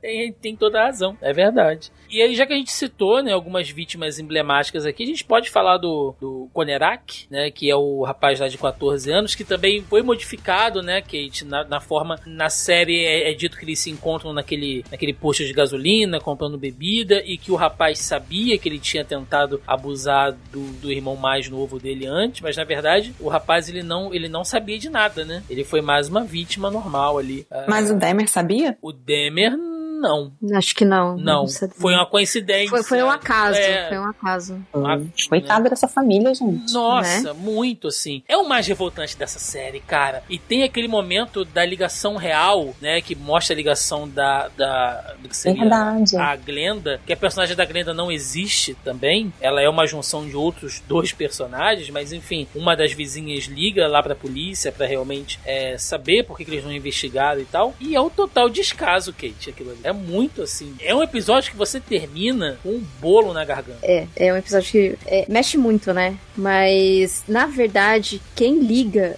é, é, o que que aconteceu? O Konerak, ele acorda, porque o Demer, ele sai do apartamento, né? Ele tentou aplicar o ácido na cabeça do Konerak e o menino, né, apagou. Aí o que que o Demer fez? Saiu pra comprar bebida. E ele acabou ficando num bar bebendo. Nisso o Konerak acordou e conseguiu sair do apartamento. E ele tava andando na rua e a, a uma mulher tava passando com os amigos. Essa mulher, na época, ela tinha 18 anos. é, ela chama Nicole Childrens. E ela tava passando de carro com os amigos. Ela reparou que tinha menino completamente pelado andando na rua. E ela parou, né? Ela foi lá ajudar o menino e ela liga pra polícia e fala: Olha, tem um menino aqui, ele tá totalmente nu, ele tá com a cabeça sangrando, eu acho que ele foi espancado. Daí nisso o Demer tá vindo atrás, ele está vindo, né? Na direção deles. Ele querendo levar o menino, ela não, você não vai levar em lugar nenhum, a polícia já tá vindo. E a polícia chega, chega o bombeiro também, o bombeiro dá um casaco pro menino, dá um cobertor ali pro menino. E, e daí o Demer justificando, não, olha, ele é meu namorado, a gente teve uma briga. E a, e a Nicole falando, não, é, esse menino não tem nem idade pra estar aqui. E questionando, questionando. Aí os policiais mandaram ela calar a boca, não, você cala a boca que a gente tá conversando com ele, depois a gente conversa com você. E daí, toda essa conversa, o Demer falou, não, eu posso provar que ele é meu namorado. Porque antes ele já tinha tirado algumas fotos do menino, porque ele atraía suas vítimas pra tirar foto no apartamento, né? E daí ele levou os policiais pro apartamento, mostrou as fotos, falando, olha, a gente tava curtindo aqui, a gente é namorada, é que ele tá muito bêbado e não sei o quê. E os policiais acabaram deixando o menino com, com o Demer. E essa Nicole, ela dá uma entrevista nessa, nesse documentário, esse último documentário, e aí chorando, assim, ela falando, eu poderia ter salvado ele, mas não, não consegui. E essa ligação que aparece na série do Netflix é a tia dela que liga, porque ela chega em casa, ela fala, tia, aconteceu isso e isso, por favor, liga na polícia, vê o que aconteceu com a ocorrência. E a tia dela liga, e quem atende é o policial que atendeu a ocorrência. Isso é bizarro, E- cara. Isso é bizarro demais. bizarro, bizarro. Então, assim, é, é, os caras foram no apartamento, que aquele apartamento fedia, né? E mesmo assim, entregaram o menino na mão do cara. Aí, aí que ele foi e aplicou de novo o ácido no, no, no cérebro do menino. e Foi quando ele realmente não, não aguentou, né? Ele acabou morrendo. É, e nesse ponto Bizarro. E nesse ponto aqui, Jéssica, acontece uma coisa porque, né? é, o modus operandi que a polícia usa depois no episódio que o, que o Jeff vai ser preso, você vê que ele tenta usar os mesmos argumentos que ele usou antes. Por quê? Ele identificou, e aí você vê que realmente o cara, ele é um psicopata, mas ele não é burro, né? Ele identificou que nos policiais, no caso do Konerak, que os policiais eram homofóbicos e tinha uma certa repulsa até ali, né? Então, eles queriam resolver aquilo o mais rápido possível. Então, se ele, ele, ele começa com aquilo, não, é coisa de gay, é coisa de homossexual, Pra ver se esses policiais que prenderam ele vão reagir da mesma maneira como os outros. Então, essa coisa de que, não, ele é maluco, né? Mas é aquele, é aquele velho ditado, né? Maluco, mas não rasga dinheiro. ele sabe o que ele tá fazendo. né? Ele, ele, ele tem uma estratégia até pra tentar se safar de novo ali. Pois é, e mas e isso é isso é normal, né? E isso acontece com qualquer mentira, sendo psicopata ou não. Quando a mentira funciona, você replica a mentira. Aí o ser humano ele vai aprendendo. Não tem as nossas mentiras sociais. Ah, não quer atender alguém. Diz que eu não tô. É, ou então fala que eu fui em algum lugar. Então quando você quer mentir pra sua namorada, né? Ou pro seu namorado, a respeito de alguma coisa, você, você vai conhecendo a pessoa e você vai jogando. E o que vai funcionando, você vai replicando. É isso que ele vai fazendo. Você não tem só a ver com psicopatia, você tem a ver que... E outra coisa, as pessoas acham que psicopata é burro, gente. Não, eles não são, eles são extremamente inteligentes. Extremamente inteligentes. Bem É, não é à toa que você mata 17 pessoas. Como é que você convence 17 pessoas a ir pra sua casa? Exatamente. Eu tava vendo sobre o Maníaco do Parque. Não sei se vocês já tiveram a curiosidade de, de pesquisar, né? Eu, eu pesquiso sobre alguns casos reais. Eu até evitei por um tempo ver essa série porque eu sabia que ia começar a buscar milhares e milhares e milhares de informações a respeito, né? E o Maníaco do Parque, as pessoas falam assim: nossa, o que mais chocou foi como um homem sem arma, sem nada, coloca uma mulher na garupa dele e leva pro parque, deserto. Como é que, como é que eles conseguem fazer isso? Sabe? A- a- a o jeito deles mentirem, e você vai pegando esse traço em, em vários psicopatas, né? Eles são extremamente sedutores.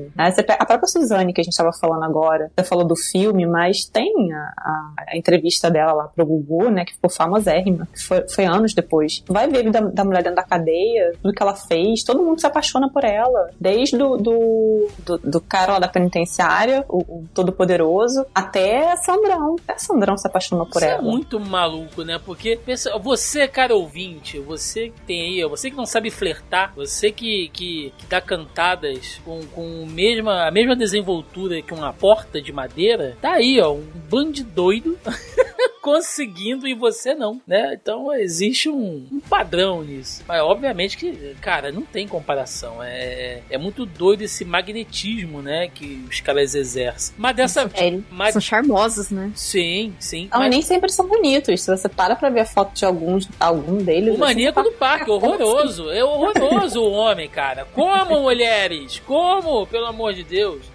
Mas dessa vez ele se deu mal, né? Acabou sendo preso ali em, em um erro. E aí a gente já pode ir já encaminhando aqui pro final dessa parte dele, é, tudo ali na, lá na cadeia e o julgamento. É, e aí eu queria levantar algumas questões, né? É, uma é de que, que vocês acham que ele não foi condenado à morte? Ele até Eu não queria. tinha pena de morte. Não tinha, ah, não tinha pena de morte Não, no não, estado dele. Não, é No verdade. estado dele não tinha. É verdade, ele foi condenado a 957 anos de prisão, mas não foi condenado à morte. É verdade, muito bem lembrado. Existe isso também. E o posicionamento do pai dele. Na série, pra mim, eu fiquei em dúvida, né? Porque, obviamente, o pai fica um pouco deslumbrado com aquela coisa de, de virar uma semi-celebridade e de escrever um livro, e o cara já tá falando sobre filme, e ele mesmo tá escalando o elenco, né? De, de quem será eh, que vai interpretar ele, e o Jeff, enfim. Mas quando ele percebe que o livro não é um sucesso, é, ele meio que volta atrás e tal. Eu não sei se, se o pai dele fica deslumbrado com aquilo que tá acontecendo, né? Até porque o, o relacionamento do pai na vida real com ele é diferente, né? O pai não, não tinha tanta proximidade assim. Mas ah, vocês acham que naquele momento ali rolou um pouco disso? Do pai tá Então. querendo se crescer? Você me lembrou de uma coisa que eu, eu tinha notado pra falar, que é a cultura do espetáculo. Por favor. É, não, não é só o pai, é todo mundo. Gente, as pessoas vão tirar foto na porta do lugar. As pessoas vão leil- leiloar os bens do cara. Alguém quer a furadeira porque ele furou a cabeça de alguém. As cartas que ele recebia, né?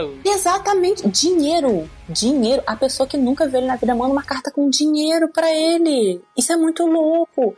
Nunca, eu nunca, nunca na minha vida vou esquecer que logo depois que Suzane conseguiu uma abertura pra ir no, para frequentar a faculdade, gente, as pessoas seguiam ela na rua. As pessoas pediam foto. Ela tem uma conta no Instagram e todo mundo segue ela. Pelo amor de Jesus Cristo, como isso acontece? Goleiro Bruno, gente. Nossa, outra história. Como, como as pessoas recebem carta na cadeia? Co- Como, casa? Como Guilherme de Pádua, gente? Né? Como é que alguém casa com uma pessoa assim? E- Sabe? Ah, fui na visita da minha amiga, conheci. Sabe? Existe toda uma cultura do espetáculo. E, e não é só o pai dele que é levado por isso, né? Todo mundo. Todo mundo. Tudo que ele tocou, tudo que, que, que aconteceu, não, não parece que foi um cara que matou brutalmente 17 pessoas. Vira um espetáculo. O cara vai pra televisão da, da entrevista. Esse é o ponto que eu queria chegar. Vocês acham que o Jeff Dahmer, como. Logicamente que toda a história dele é surreal, né? Seja a ficção ou os fatos reais que a gente foi citando aqui, mas ah, vocês acham que também o fato dele ter se transformado em um personagem da cultura pop, porque é isso que ele é, né? Tem filmes sobre a vida dele, tem séries sobre a vida dele, tem mangás sobre a, filma, sobre a vida dele, ah, fóruns de internet, fãs, tem fanart de bonequinhos fofinhos sobre o Jeff Dahmer, porque eu fui atrás e eu vi que tinha isso. Ah, vocês acham que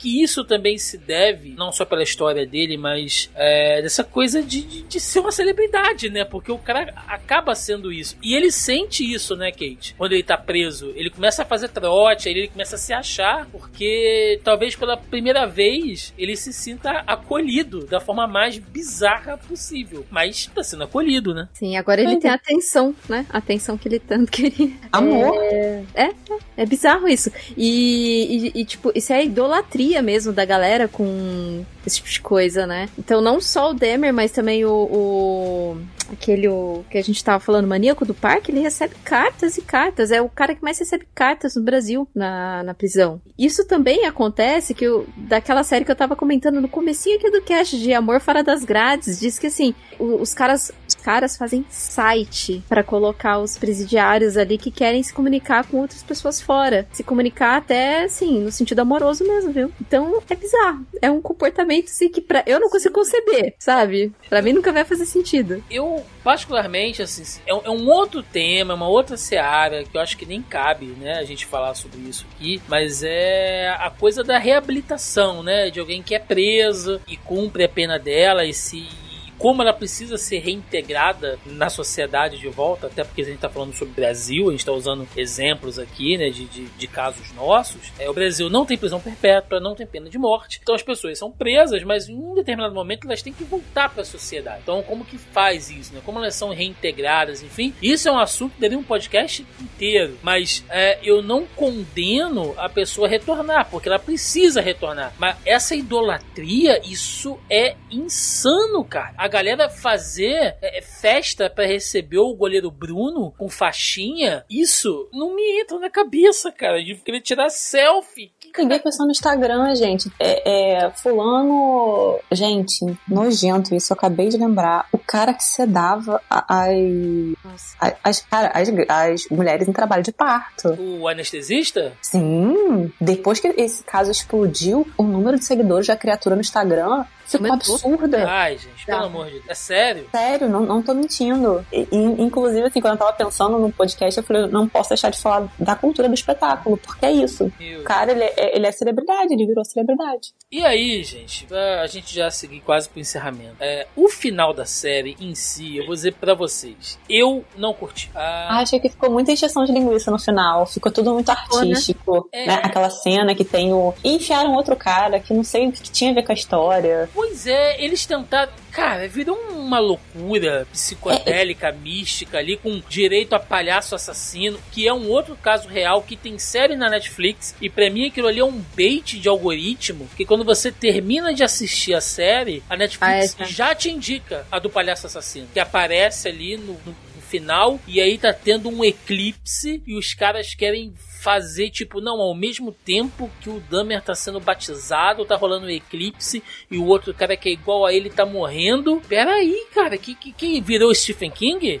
É, mas o Ryan Murphy tem isso, né? Tem. Tem, algumas cenas que, pra, por exemplo, se você assistiu o caso, né, o assassinato de Gianni Versace, você vai, muitas cenas que você vê o Demer dançando, ou que você vê a boate, você lembra do Andrew Cunanan. Ele, ele traz muito essa estética, né? E, e final de Pose, assim, eu falei, ah, eu, eu amei Pose, mas a última temporada eu achei que ele meio que cagou, que ele né? E ele trouxe de novo nessa série a questão do HIV, né? Do, do, do HIV. Isso é uma bandeira que ele tem, né? Dos homossexuais negros com, com HIV. Então, como ele estava em 1994, ele não podia se furtar de falar disso. Que é um, um dos assuntos principais da última temporada de Pose, né? Falar sobre a, como o HIV se espalha na comunidade negra, gay negra, né? Que a comunidade gay branca ganha o AZT, a comunidade gay negra não ganha nada. E ele sempre toca nessa pauta, ele não podia deixar de falar disso. Que aí, acho que é no episódio anterior, que a mãe do Demer vai dar o Sim. resultado pro menino. Né? Primeiro ela tá trabalhando com mulher, tal, é. depois ela tá trabalhando com.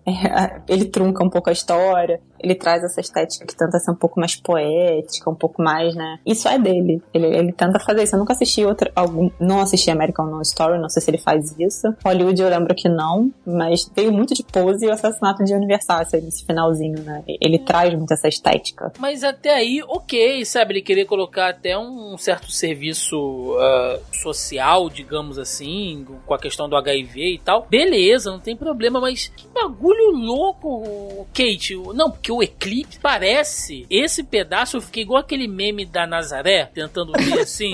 se, a tem uma, se tem uma ligação, tipo, peraí, o Eclipse? O que, que vai acontecer agora? Vai, vai, vai invocar uma entidade, né? Porque o que, que tem. A série não precisava disso, gente. Eu acho que eu- o que ele quis fazer ali foi criar um certo é, vamos lá, colocar. É, é porque assim, o John Wayne Gacy, ele tinha um modus operandi, ou melhor, o Jeff tinha o mesmo modus operandi do John Wayne Gacy, de dopar as suas vítimas. Que é o John Wayne, ele é o palhaço assassino, né? Que ele matou 33 homens, rapazes, né? Porque alguns eram menor. E, e tinha essa mesma, essa, esse mesmo bait de convidar pra ir e tudo mais, né? Porque o, o John Wayne, ele tinha uma, ele tinha uma empresa e ele oferecia emprego pra, pra, essas, pra esses jovens, né? Que eram enganados. Tanto é que eu, eu acho que são 13 vítimas dele que não, até hoje não, não, não conseguiu identificar, né? São os, as vítimas unknown, né? Não sabe quem são. E, e daí o, o, o John Wayne, ele começou a matar em, em 72 até 78. Acho que em 80 ele é preso. E ne- nesse gap aí a gente tem o adolescência, adolescência para uma idade adulta do Jeff. Então, acho que ele quis conceber que a idolatria, né, da, da de serial killer acabou não influenciando porque ele já é um psicopata, mas assim, de certa forma, como é muito falado isso lá, isso é até tratado como uma cultura pop, entre aspas, acabou, né, que replicando esse modus operandi dele. E talvez esse eclipse, ó, John Wayne Gacy está morrendo, mas está nascendo aqui um outro psicopata. Nossa! que cafona, cara! Que, brega, Ryan Murphy. Pelo amor de Deus. Porra, cara, já Não. foi melhor, hein? Não, não, eu, eu, eu, eu acho que a sua interpretação é boa. Ouvindo você falar faz sentido. Mas ainda assim, é uma merda. É uma decisão criativa muito ruim, assim, na minha opinião. Porque destoa do restante da série, sabe? Que vem Muito trabalhando boa. com um drama. é, em alguns momentos a série te dá uma agonia. Porque tem isso também, né? Eu vi algumas pessoas comentando aqui nos grupos que eu faço parte e tal. Tipo, ah, fui assistir a série e achei a série boba, fraca. Nem mostra ele estripando ninguém. Nem mostra ele é, arrancando a cabeça de ninguém e tal. Gente, mas a violência não tá só no gore, não tá só no grotesco. E isso a gente vê em Jogos Mortais. Pra mim, é. a cena inicial, pra mim, o primeiro episódio é um puta terror do rapaz estar ali com ele e, e suando, sabe? E tendo que ficar rebolando ali pra ele tirar foto dele e achando uma brecha pra fugir. E não senta aqui na cama comigo, sabe? Tem uma mancha de sangue na cama. Não, deixa eu ouvir seu coração porque eu vou comer ele e tal. Velho, isso é assustador. E, e, e vocês querem, sabe? Não, você não precisa ter o grotesco pra ter um bom terror. Filmes que a gente já citou aqui, né? O Hitchcock mostrou isso pra gente. Você não precisa ter alguém sendo esfaqueado até a morte, como sei lá, o Jason e o Fred Krueger, né? Como um slasher movie, que é um gênero que eu gosto, mas é, é outra pegada. Você não precisa ter um Jigsaw de jogos mortais mostrando a pessoa sendo totalmente retalhada pra fazer uma história de horror, pra você colocar ali o sentimento de peso, de morte, de agonia, sabe? Eu acho que falta. Fred Krueger, né? É. Fred Krueger tem várias cenas muito sanguinárias, assim, de exposição. E, e que, não, pelo menos pra mim, né? Eu gosto muito da, da franquia do, do Fred Krueger, mas foi o episódio que mais me aterrorizou foi o 7. Eu. E, por incrível que pareça, foi o episódio que eu mais me senti angustiada, que eu mais me senti agoniada, que é o episódio do pai dele. É, Traz um pouco dessa mãe dele também, mas foi o que mais me angustiou. Foi o episódio que mais mexeu comigo psicologicamente. E o lance do Fred Krueger é que você não pode dormir. É essa é a pegada do filme. Não é se ele vai te matar é, com a garra passando pelo seu pescoço, pela sua cabeça. Isso é estética visual, ok. Mas o grande drama ali é o drama psicológico. Tipo, você não pode dormir. Se você dormir, você vai morrer. E a privação de sono te fode.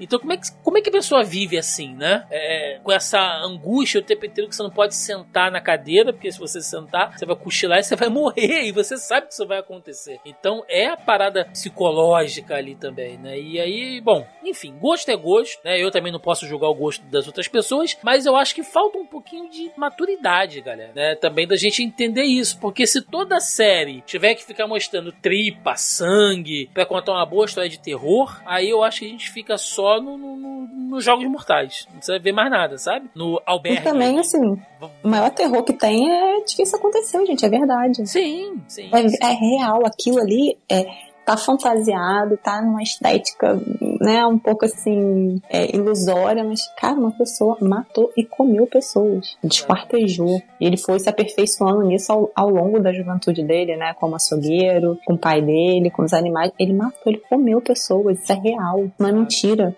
E que quando a gente estava conversando sobre o Joker, né? Eu até pensei assim, eu falei, cara, é muito diferente é, chegar agora e falar de uma coisa que aconteceu de verdade e de um psicopata que é inventado, que é uma Sim. ilusão. É, a gente pode falar quase qualquer coisa do, do, do Joker. Sobre esse cara, cara, não dá. É terror real. Alguém matou pessoas. Uma criança de 14 anos furou a cabeça dela e enfiou ácido dentro. Porque ele queria um zumbi. Ele não queria matar, não precisava estar morto. É. Era estar só meio aqui, meio ali. Era só fazer tudo que ele queria, entendeu? Só que as experiências dele não deram muito certo, né? Pelo amor de Deus, gente. Exato. E a morte dele, Kate, na, na série, é bem aquilo ali, né? Ele é morto lá na cadeia, ele é espancado e tal. Eu não, não, não sei se teve aquela comoção toda da, da, da parte religiosa. Eu não entendi também o que, que o Ryan Murphy quis fazer. Cara, esse final, Kate, só você entendeu. Eu não entendi. Ah, O do, do- não, a gente vai te batizar aqui, e aí parece que a personalidade dele muda, né? E eu não sei se a série ela quer te mostrar, tipo, não, realmente você. O cara quer ser diferente, porque se ele aceitou Jesus, vai dar tudo certo e tal. É. Eu não sei. Ou se ele tava só debochando dessa coisa de que se a pessoa acha que só um batismo vai salvar ela, né? E aí fica o dilema moral pro público, você decide, né? Será que realmente Mas se ele se arrependeu, ele será Vou salvo? botar a pulga atrás da orelha. Não duvido de que se ele se arrepender, ele vai ser salvo, até porque eu sou católica. Uhum. Eu professo essa fé. Sim. Então eu acredito que se você se arrepender de coração, né, realmente é o que o padre fala pra ele. A gente nem sempre merece, mas a gente tem. Mas eu te pergunto, por que, que ele decidiu isso agora? É. Quando ele tá todo ferrado lá na cadeia, que ele não aceitou Jesus, ele não foi na igreja quando a avó dele chamou, gente. Lá na frente, que ele só tinha matado uma pessoa por acidente. Sem querer. Foi sem querer. Sim.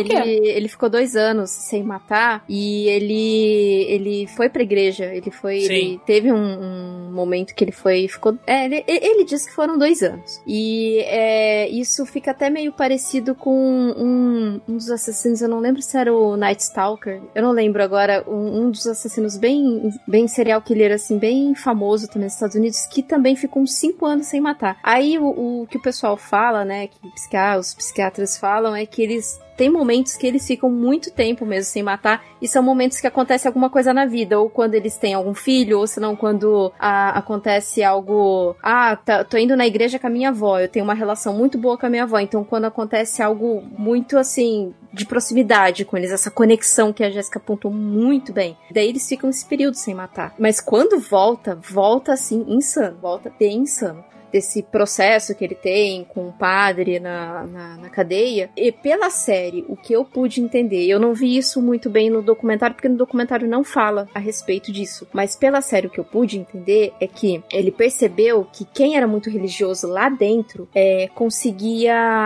Por exemplo, ele queria uma entrevista com a TV. Então, se ele se convertesse, se chamasse mais a atenção, ele conseguiria aquela entrevista. Assim como o John Wayne Gacy. O John Wayne Gacy também se converteu. E ele Sim. conseguiu dar muitas entrevistas, assim, na, na prisão, né? É, tanto é que você, se você for pesquisar, você vê muitas entrevistas dele. Então, eu acredito ali que me pareceu que o interesse dele era dar entrevistas pra amplificar a fama dele e ele receber dinheiro com isso e o pai dele, posteriormente, com o livro, também recebeu dinheiro é, com isso, né? Porque ele entendia de idolatria de, do, do psicopata, né? Porque ele, eu acho que quando eles colocaram John Wayne Gacy, também foi pra ter esse sentido de que ele conhecia, sabia, né? Ele tinha noção disso. Então foi que eu entendi. Eu não sei, posso estar falando abobrinha, né? Não, é válido, porque pra mim o Ryan Murphy pisou no acelerador aí nesse final, ele fez uma loucura qualquer, mas enfim, né, tivemos ali a morte de Demer, Jeff Demer sendo espancado por. Cadê o nome do, do cara que matou ele? Christopher Scarver, né? Espancou ele ali até a morte, ficou totalmente desfigurado. Eu até procurei, né? Porque geralmente esse- essas coisas antigas têm foto, né? Se, se, se tinha foto do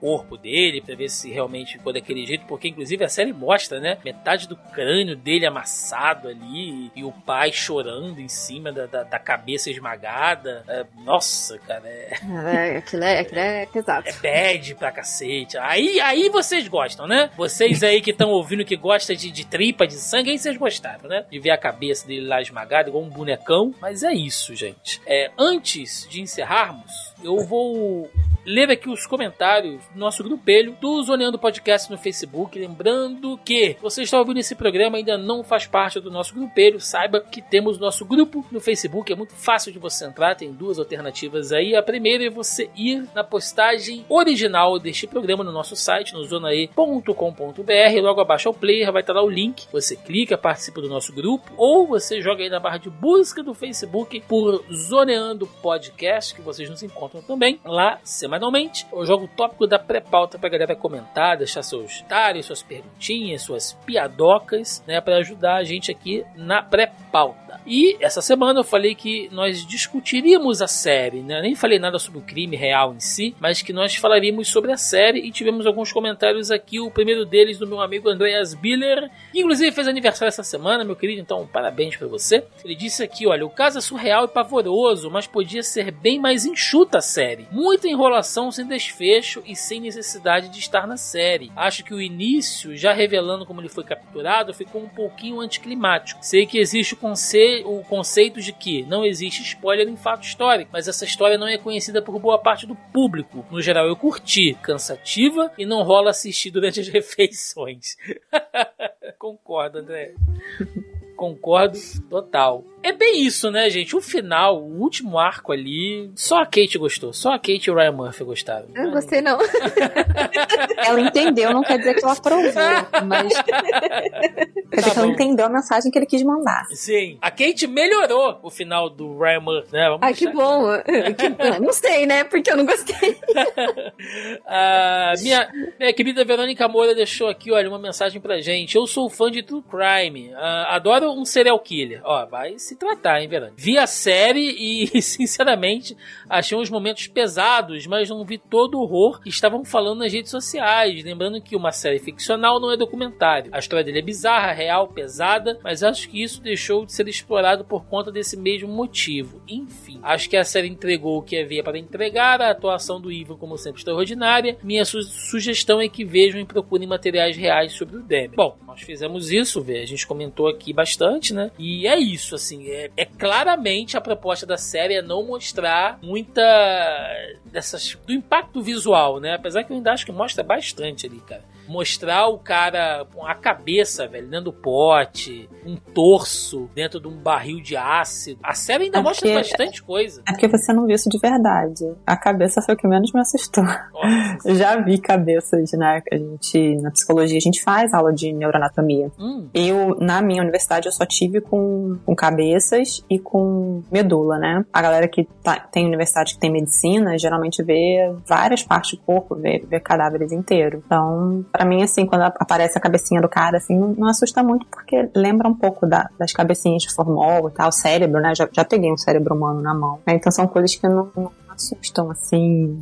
quando você já teve algum contato prévio dado, né? Que eu deveria ter tido contato prévio com isso. não, parabéns pra vocês. Eu. parabéns pra galera da área médica, gente. Vocês são realmente. Parabéns. Não, não, não tô debochando, não, tô falando sério. Eu Não, não, sim, eu sei. Eu não serviria pra isso, não. Eu trabalho em centro cirúrgico, então, assim. Não, a outra aqui também. Eu tô cercado de gente que, que- sanguinolentos aqui. Não, mentira, brincadeira. Sanguinolentos foi, foi forte. Mas, mas, é- mas é porque vocês têm contato com isso. Então re- é aquilo, né? É igual o cara que trabalha em funerária. Tem um, um cadáver aberto ali, ele tá lanchando, né? Ele tá comendo um McDonald's ali tranquilamente, porque faz parte da rotina dele, né? Então, Você já assistiu a Sete Palmos, Thiago? não. É ótimo. Ótimo, maravilhoso. Muito bom. Todo episódio tem um cadáver diferente. Todo episódio. E, Todo tipo ó, de e eu morte. falo, o, o episódio final dessa série é o melhor episódio final de série que eu já vi na minha vida. Eu sempre falo isso. Eu Também já- adoro. Eu terminei recentemente. Muito, uma série muito boa. Assista. Você vai ver vários cadáveres, você vai ver várias mortes. Aí acostuma. Já Rapaz, acostuma. olha, que frase, hein? Que frase. É muito bom, cada vez é um cadáver diferente. Jéssica, muito bom, vou guardar essa frase. É... Meu amigo Faz ter uma perspectiva diferente da morte. Tá certo. Meu amigo Fábio Moron, não vi essa série, mas vi alguns true crime durante a pandemia. Então, até que ponto desenrolar essas histórias é realmente ok e até onde acaba virando incentivo? Ah, responde pra mim, Jéssica. A pessoa que é psicopata ou não, se ela assistir uma, uma história dessa, pode dar gatilho ou não? Ah, dá, dá, claro. Sempre dá, gente. Game dá, né? Quando, quando você tem um. Acho que não uma, uma série como a do, do Ryan Murphy, porque é, é mais romantizada, ela é mais, né, mais polida. Mas, por exemplo, essas todas aí de True Crime, que mostra foto, que, que- isso aí é um gatilho muito grande. Game, né? Quantas histórias você vê de ah, adolescentes que invadiram uma escola, tiroteio nos Estados Unidos, e ah, jogavam o jogo X, já tinha muito isso com, com o jogo. É, tem até uma questão, né, de se, se esse tipo de jogo ele incentiva ou não. Mas quando você tem uma propensão, esse tipo de coisa é, É. é um gatilho em geral. né? É, isso, a gente, a gente gravou há muitos anos atrás, muitos anos atrás, inclusive é uma edição dupla que a gente tem aqui. A gente gravou podcast sobre violência dos games. E na época até o nosso querido o Rafa do Psychocast gravou aqui com a gente, e uma coisa que ele falou, né, é que não é exatamente a questão de que o videogame estimula a violência, é porque a pessoa que já tem esse distúrbio, se não é o videogame, vai ser qualquer outra coisa. Uma hora isso vai desencadear nela essa coisa, né? Ah, não é o videogame, mas é o, sei lá, o filme, é o quadrinho, é o Predisposição, né? Exato, entendeu? Então, assim, é, culpar o objeto em si não é exatamente a fonte, né? Mas é porque a pessoa em algum momento. Enfim, foi um programa muito bom que a gente gravou e muito antigo. Então, quem quiser procurar aí, vá por conta em risco. E pra fechar, o meu xará aqui, o Thiago Santos, o primeiro episódio me deu ânsia de vômito de tanta agonia. O interessante dessa série é que deu bastante destaque para algumas vítimas e não ficou tentando justificar o assassino. Concordam? Acho que justificar não, né? Mas ele tenta explicar, ele tenta personificar, né? Mostrar que ele, ele tem uma história também. Porque a maior história contada ali é do próprio Jeff Dahmer. Aí você tem um episódio pra contar o pai dele, a vizinha, o, o- a vítima tal, a vítima tal, mas a grande história contada ali é dele. É, acho que tem os certos pontos que eu disse. De certa forma, acaba meio que. Esse episódio do 6 que eu falei sobre empatia, ter uma certa empatia pelo assassino e tudo mais. É, que, é, querendo ou não, acaba meio que. Ah, olha, poderia ter sido diferente. Acho que justifica um pouco. Então eu não. Por isso que eu não achei, assim, muito. Quer dizer, não gostei mesmo. Então, é, é como eu falei antes e até ressalto. É, acho que é a responsabilidade de você saber passar isso. Pra gente, não, assim, a gente tem total noção que não justificou, porque assim, é, a gente consegue assistir isso de uma maneira, sabe? Ok, é, não, ele é um assassino e ele é assim. Só que nem todo mundo tem uma construção assim igual a gente pra poder chegar a esse ponto, sabe? Poder chegar a esse a, a essa perspectiva, sabe? Então acho que por isso que ela é problemática nesse sentido, que nem todo mundo, né, vai acabar levando tendo esse resumo da, da série como a gente tem, né? Como a gente tá debatendo aqui. É, no entanto, que aí que nascem idolatrias e idolatrias. E como eu disse, eu não vou conseguir nunca conseguiria conceber isso, mas de certa forma acaba nascendo porque nem todo mundo tem uma perspectiva como a nossa, né? Sim. Então é isso, gente. Foi o nosso podcast sobre Demer, a série da Netflix, e Jeff Demer também é figura real aí e de alguma maneira cativa, né, a cultura pop. Vamos lá, vamos pro encerramento. Vambora! E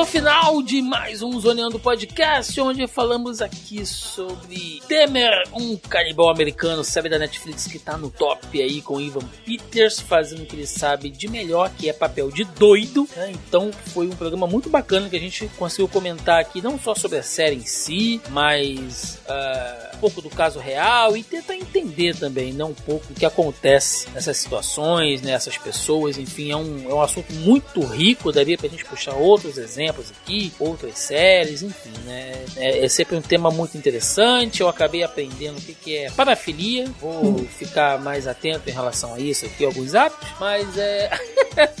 mas é isso, gente. Chegamos aqui ao final de mais um episódio. Então, aquele momento para recadinhos, jabás aí, o que vocês tiverem. Primeiramente, quero agradecer minha querida amiga Jéssica, já estava aqui para chamar ela para gravar um bom tempo. Não vamos esperar mais tanto tempo de novo, né? Pra você aparecer por aqui. Quem sabe a gente grava sobre The Crown, já que você é uma expert em, Ah, em família real. Vamos fofocas ver. da realeza. Vamos- Psicopatas, a É, fofocas da realeza. Nossa, é, é- é- é amplo o leque de opção. Vamos ver se a gente consegue. Mas, querida, muito obrigado. Espero que você tenha gostado. E se quiser dar aí algum contato, rede social, alguma coisa, pode falar aí. O espaço é todo seu. Ah, é, eu, quando eu fui me apresentar, eu não falei, eu sou psicóloga clínica, eu sou especialista em desenvolvimento infantil, né, em educação infantil. Se vocês quiserem me encontrar nas redes sociais, Jéssica Guimarães, né? Tô começando ainda o, o meu Instagram profissional, né? Tem um pessoal que é fechado, mas profissional. E a ideia é ter conteúdos para vocês aí que falem sobre infância, né, sobre criança, sobre desenvolvimento, maternidade, né? E quem sabe a gente analisar alguns conteúdos pop aí também, porque é bem bacana, né? Sim. Então, Jéssica, você me manda o link, eu vou colocar aí na descrição do programa. Galera, né, tiver interessada, te acompanha lá, tá bom? Muito obrigada. Quero agradecer, primeiro de tudo, meu amigo queridíssimo Marcelinho Delgado, que fez a ponte com a Kate, que participou com a gente aqui. Querida, muito obrigado. Seja muitíssimo bem-vinda sempre. Vamos falar de mais coisas aqui. Vamos falar de joguinhos. Eu sei que você Opa. gosta também. Então já fica aí aberto para quando você puder, quando você quiser participar. Espero que você tenha gostado. E faz seu jabá aí, o que você quiser. O espaço é todo seu. Primeiramente, muito obrigada pelo convite. É, foi muito legal é, todo esse debate da série. Eu fiquei, fiquei bem contente de ter conversado, porque assim, é poucas pessoas que assistem séries é, de true crime e tal, então assim, eu fico É meio. pouco doido que eu tenho de amigo.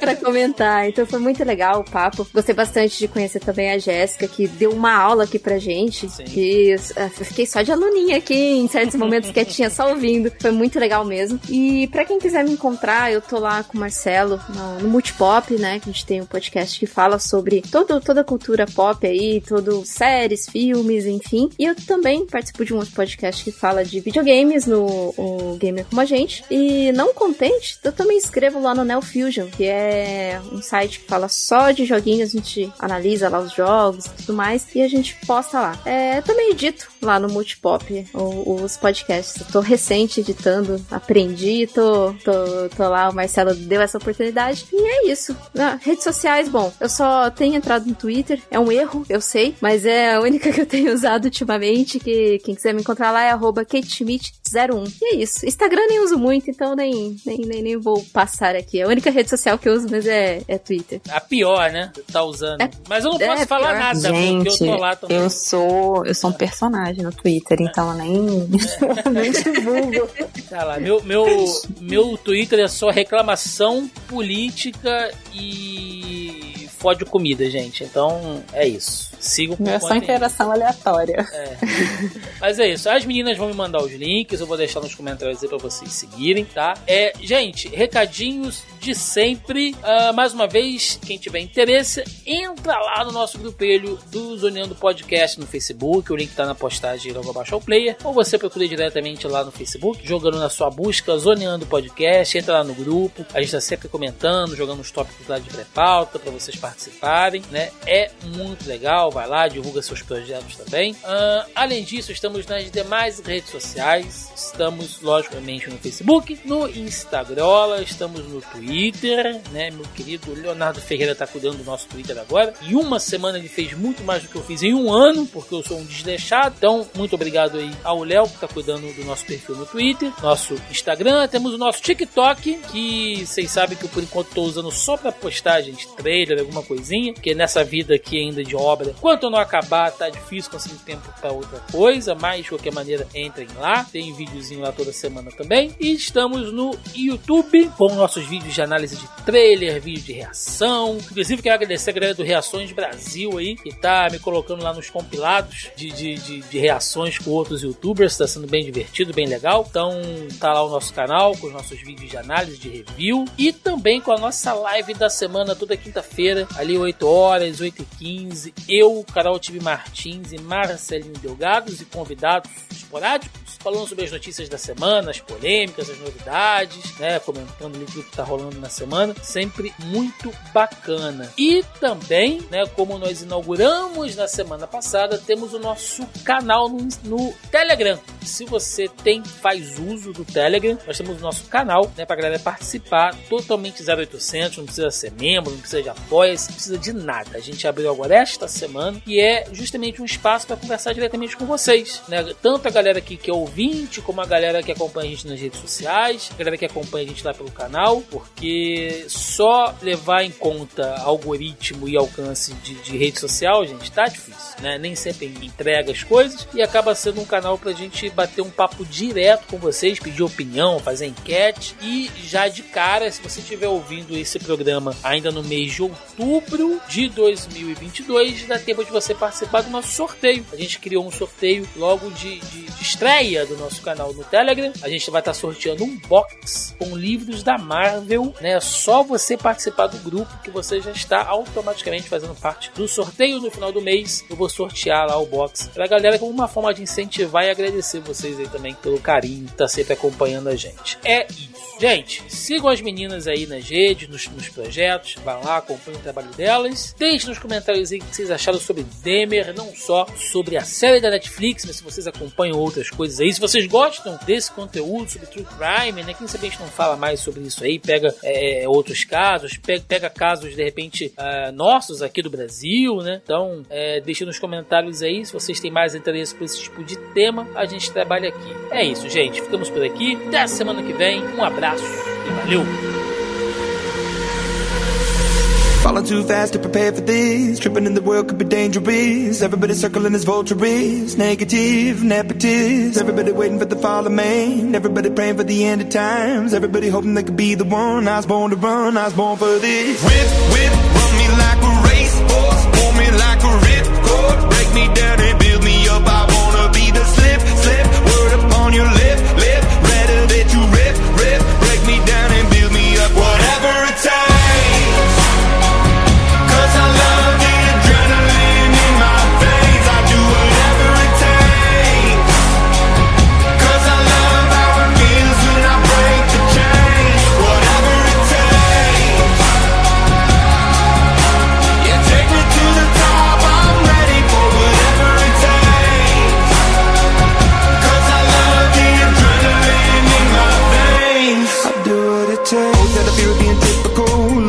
body feeling miserable. Always hanging on to the visual. I wanna be invisible. Looking at my years like I'm out of dumb. Everybody needs to be a part of them. Never be enough on the prodigal son. I was born to run. I was born for this. Whip, whip, run me like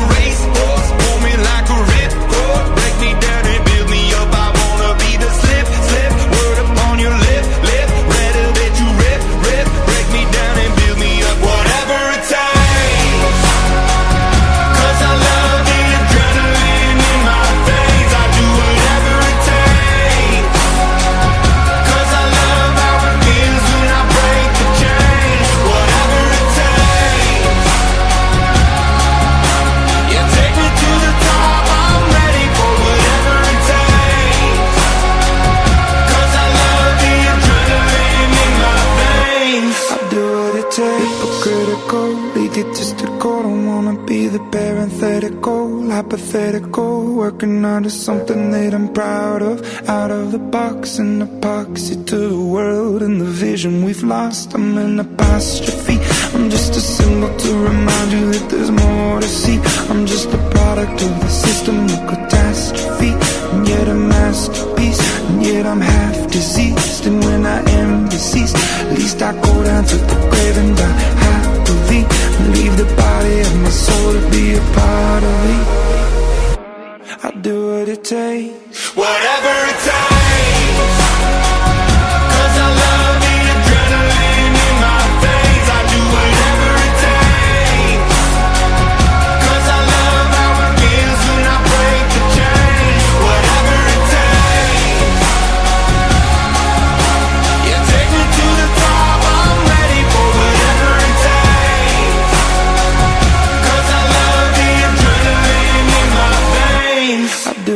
day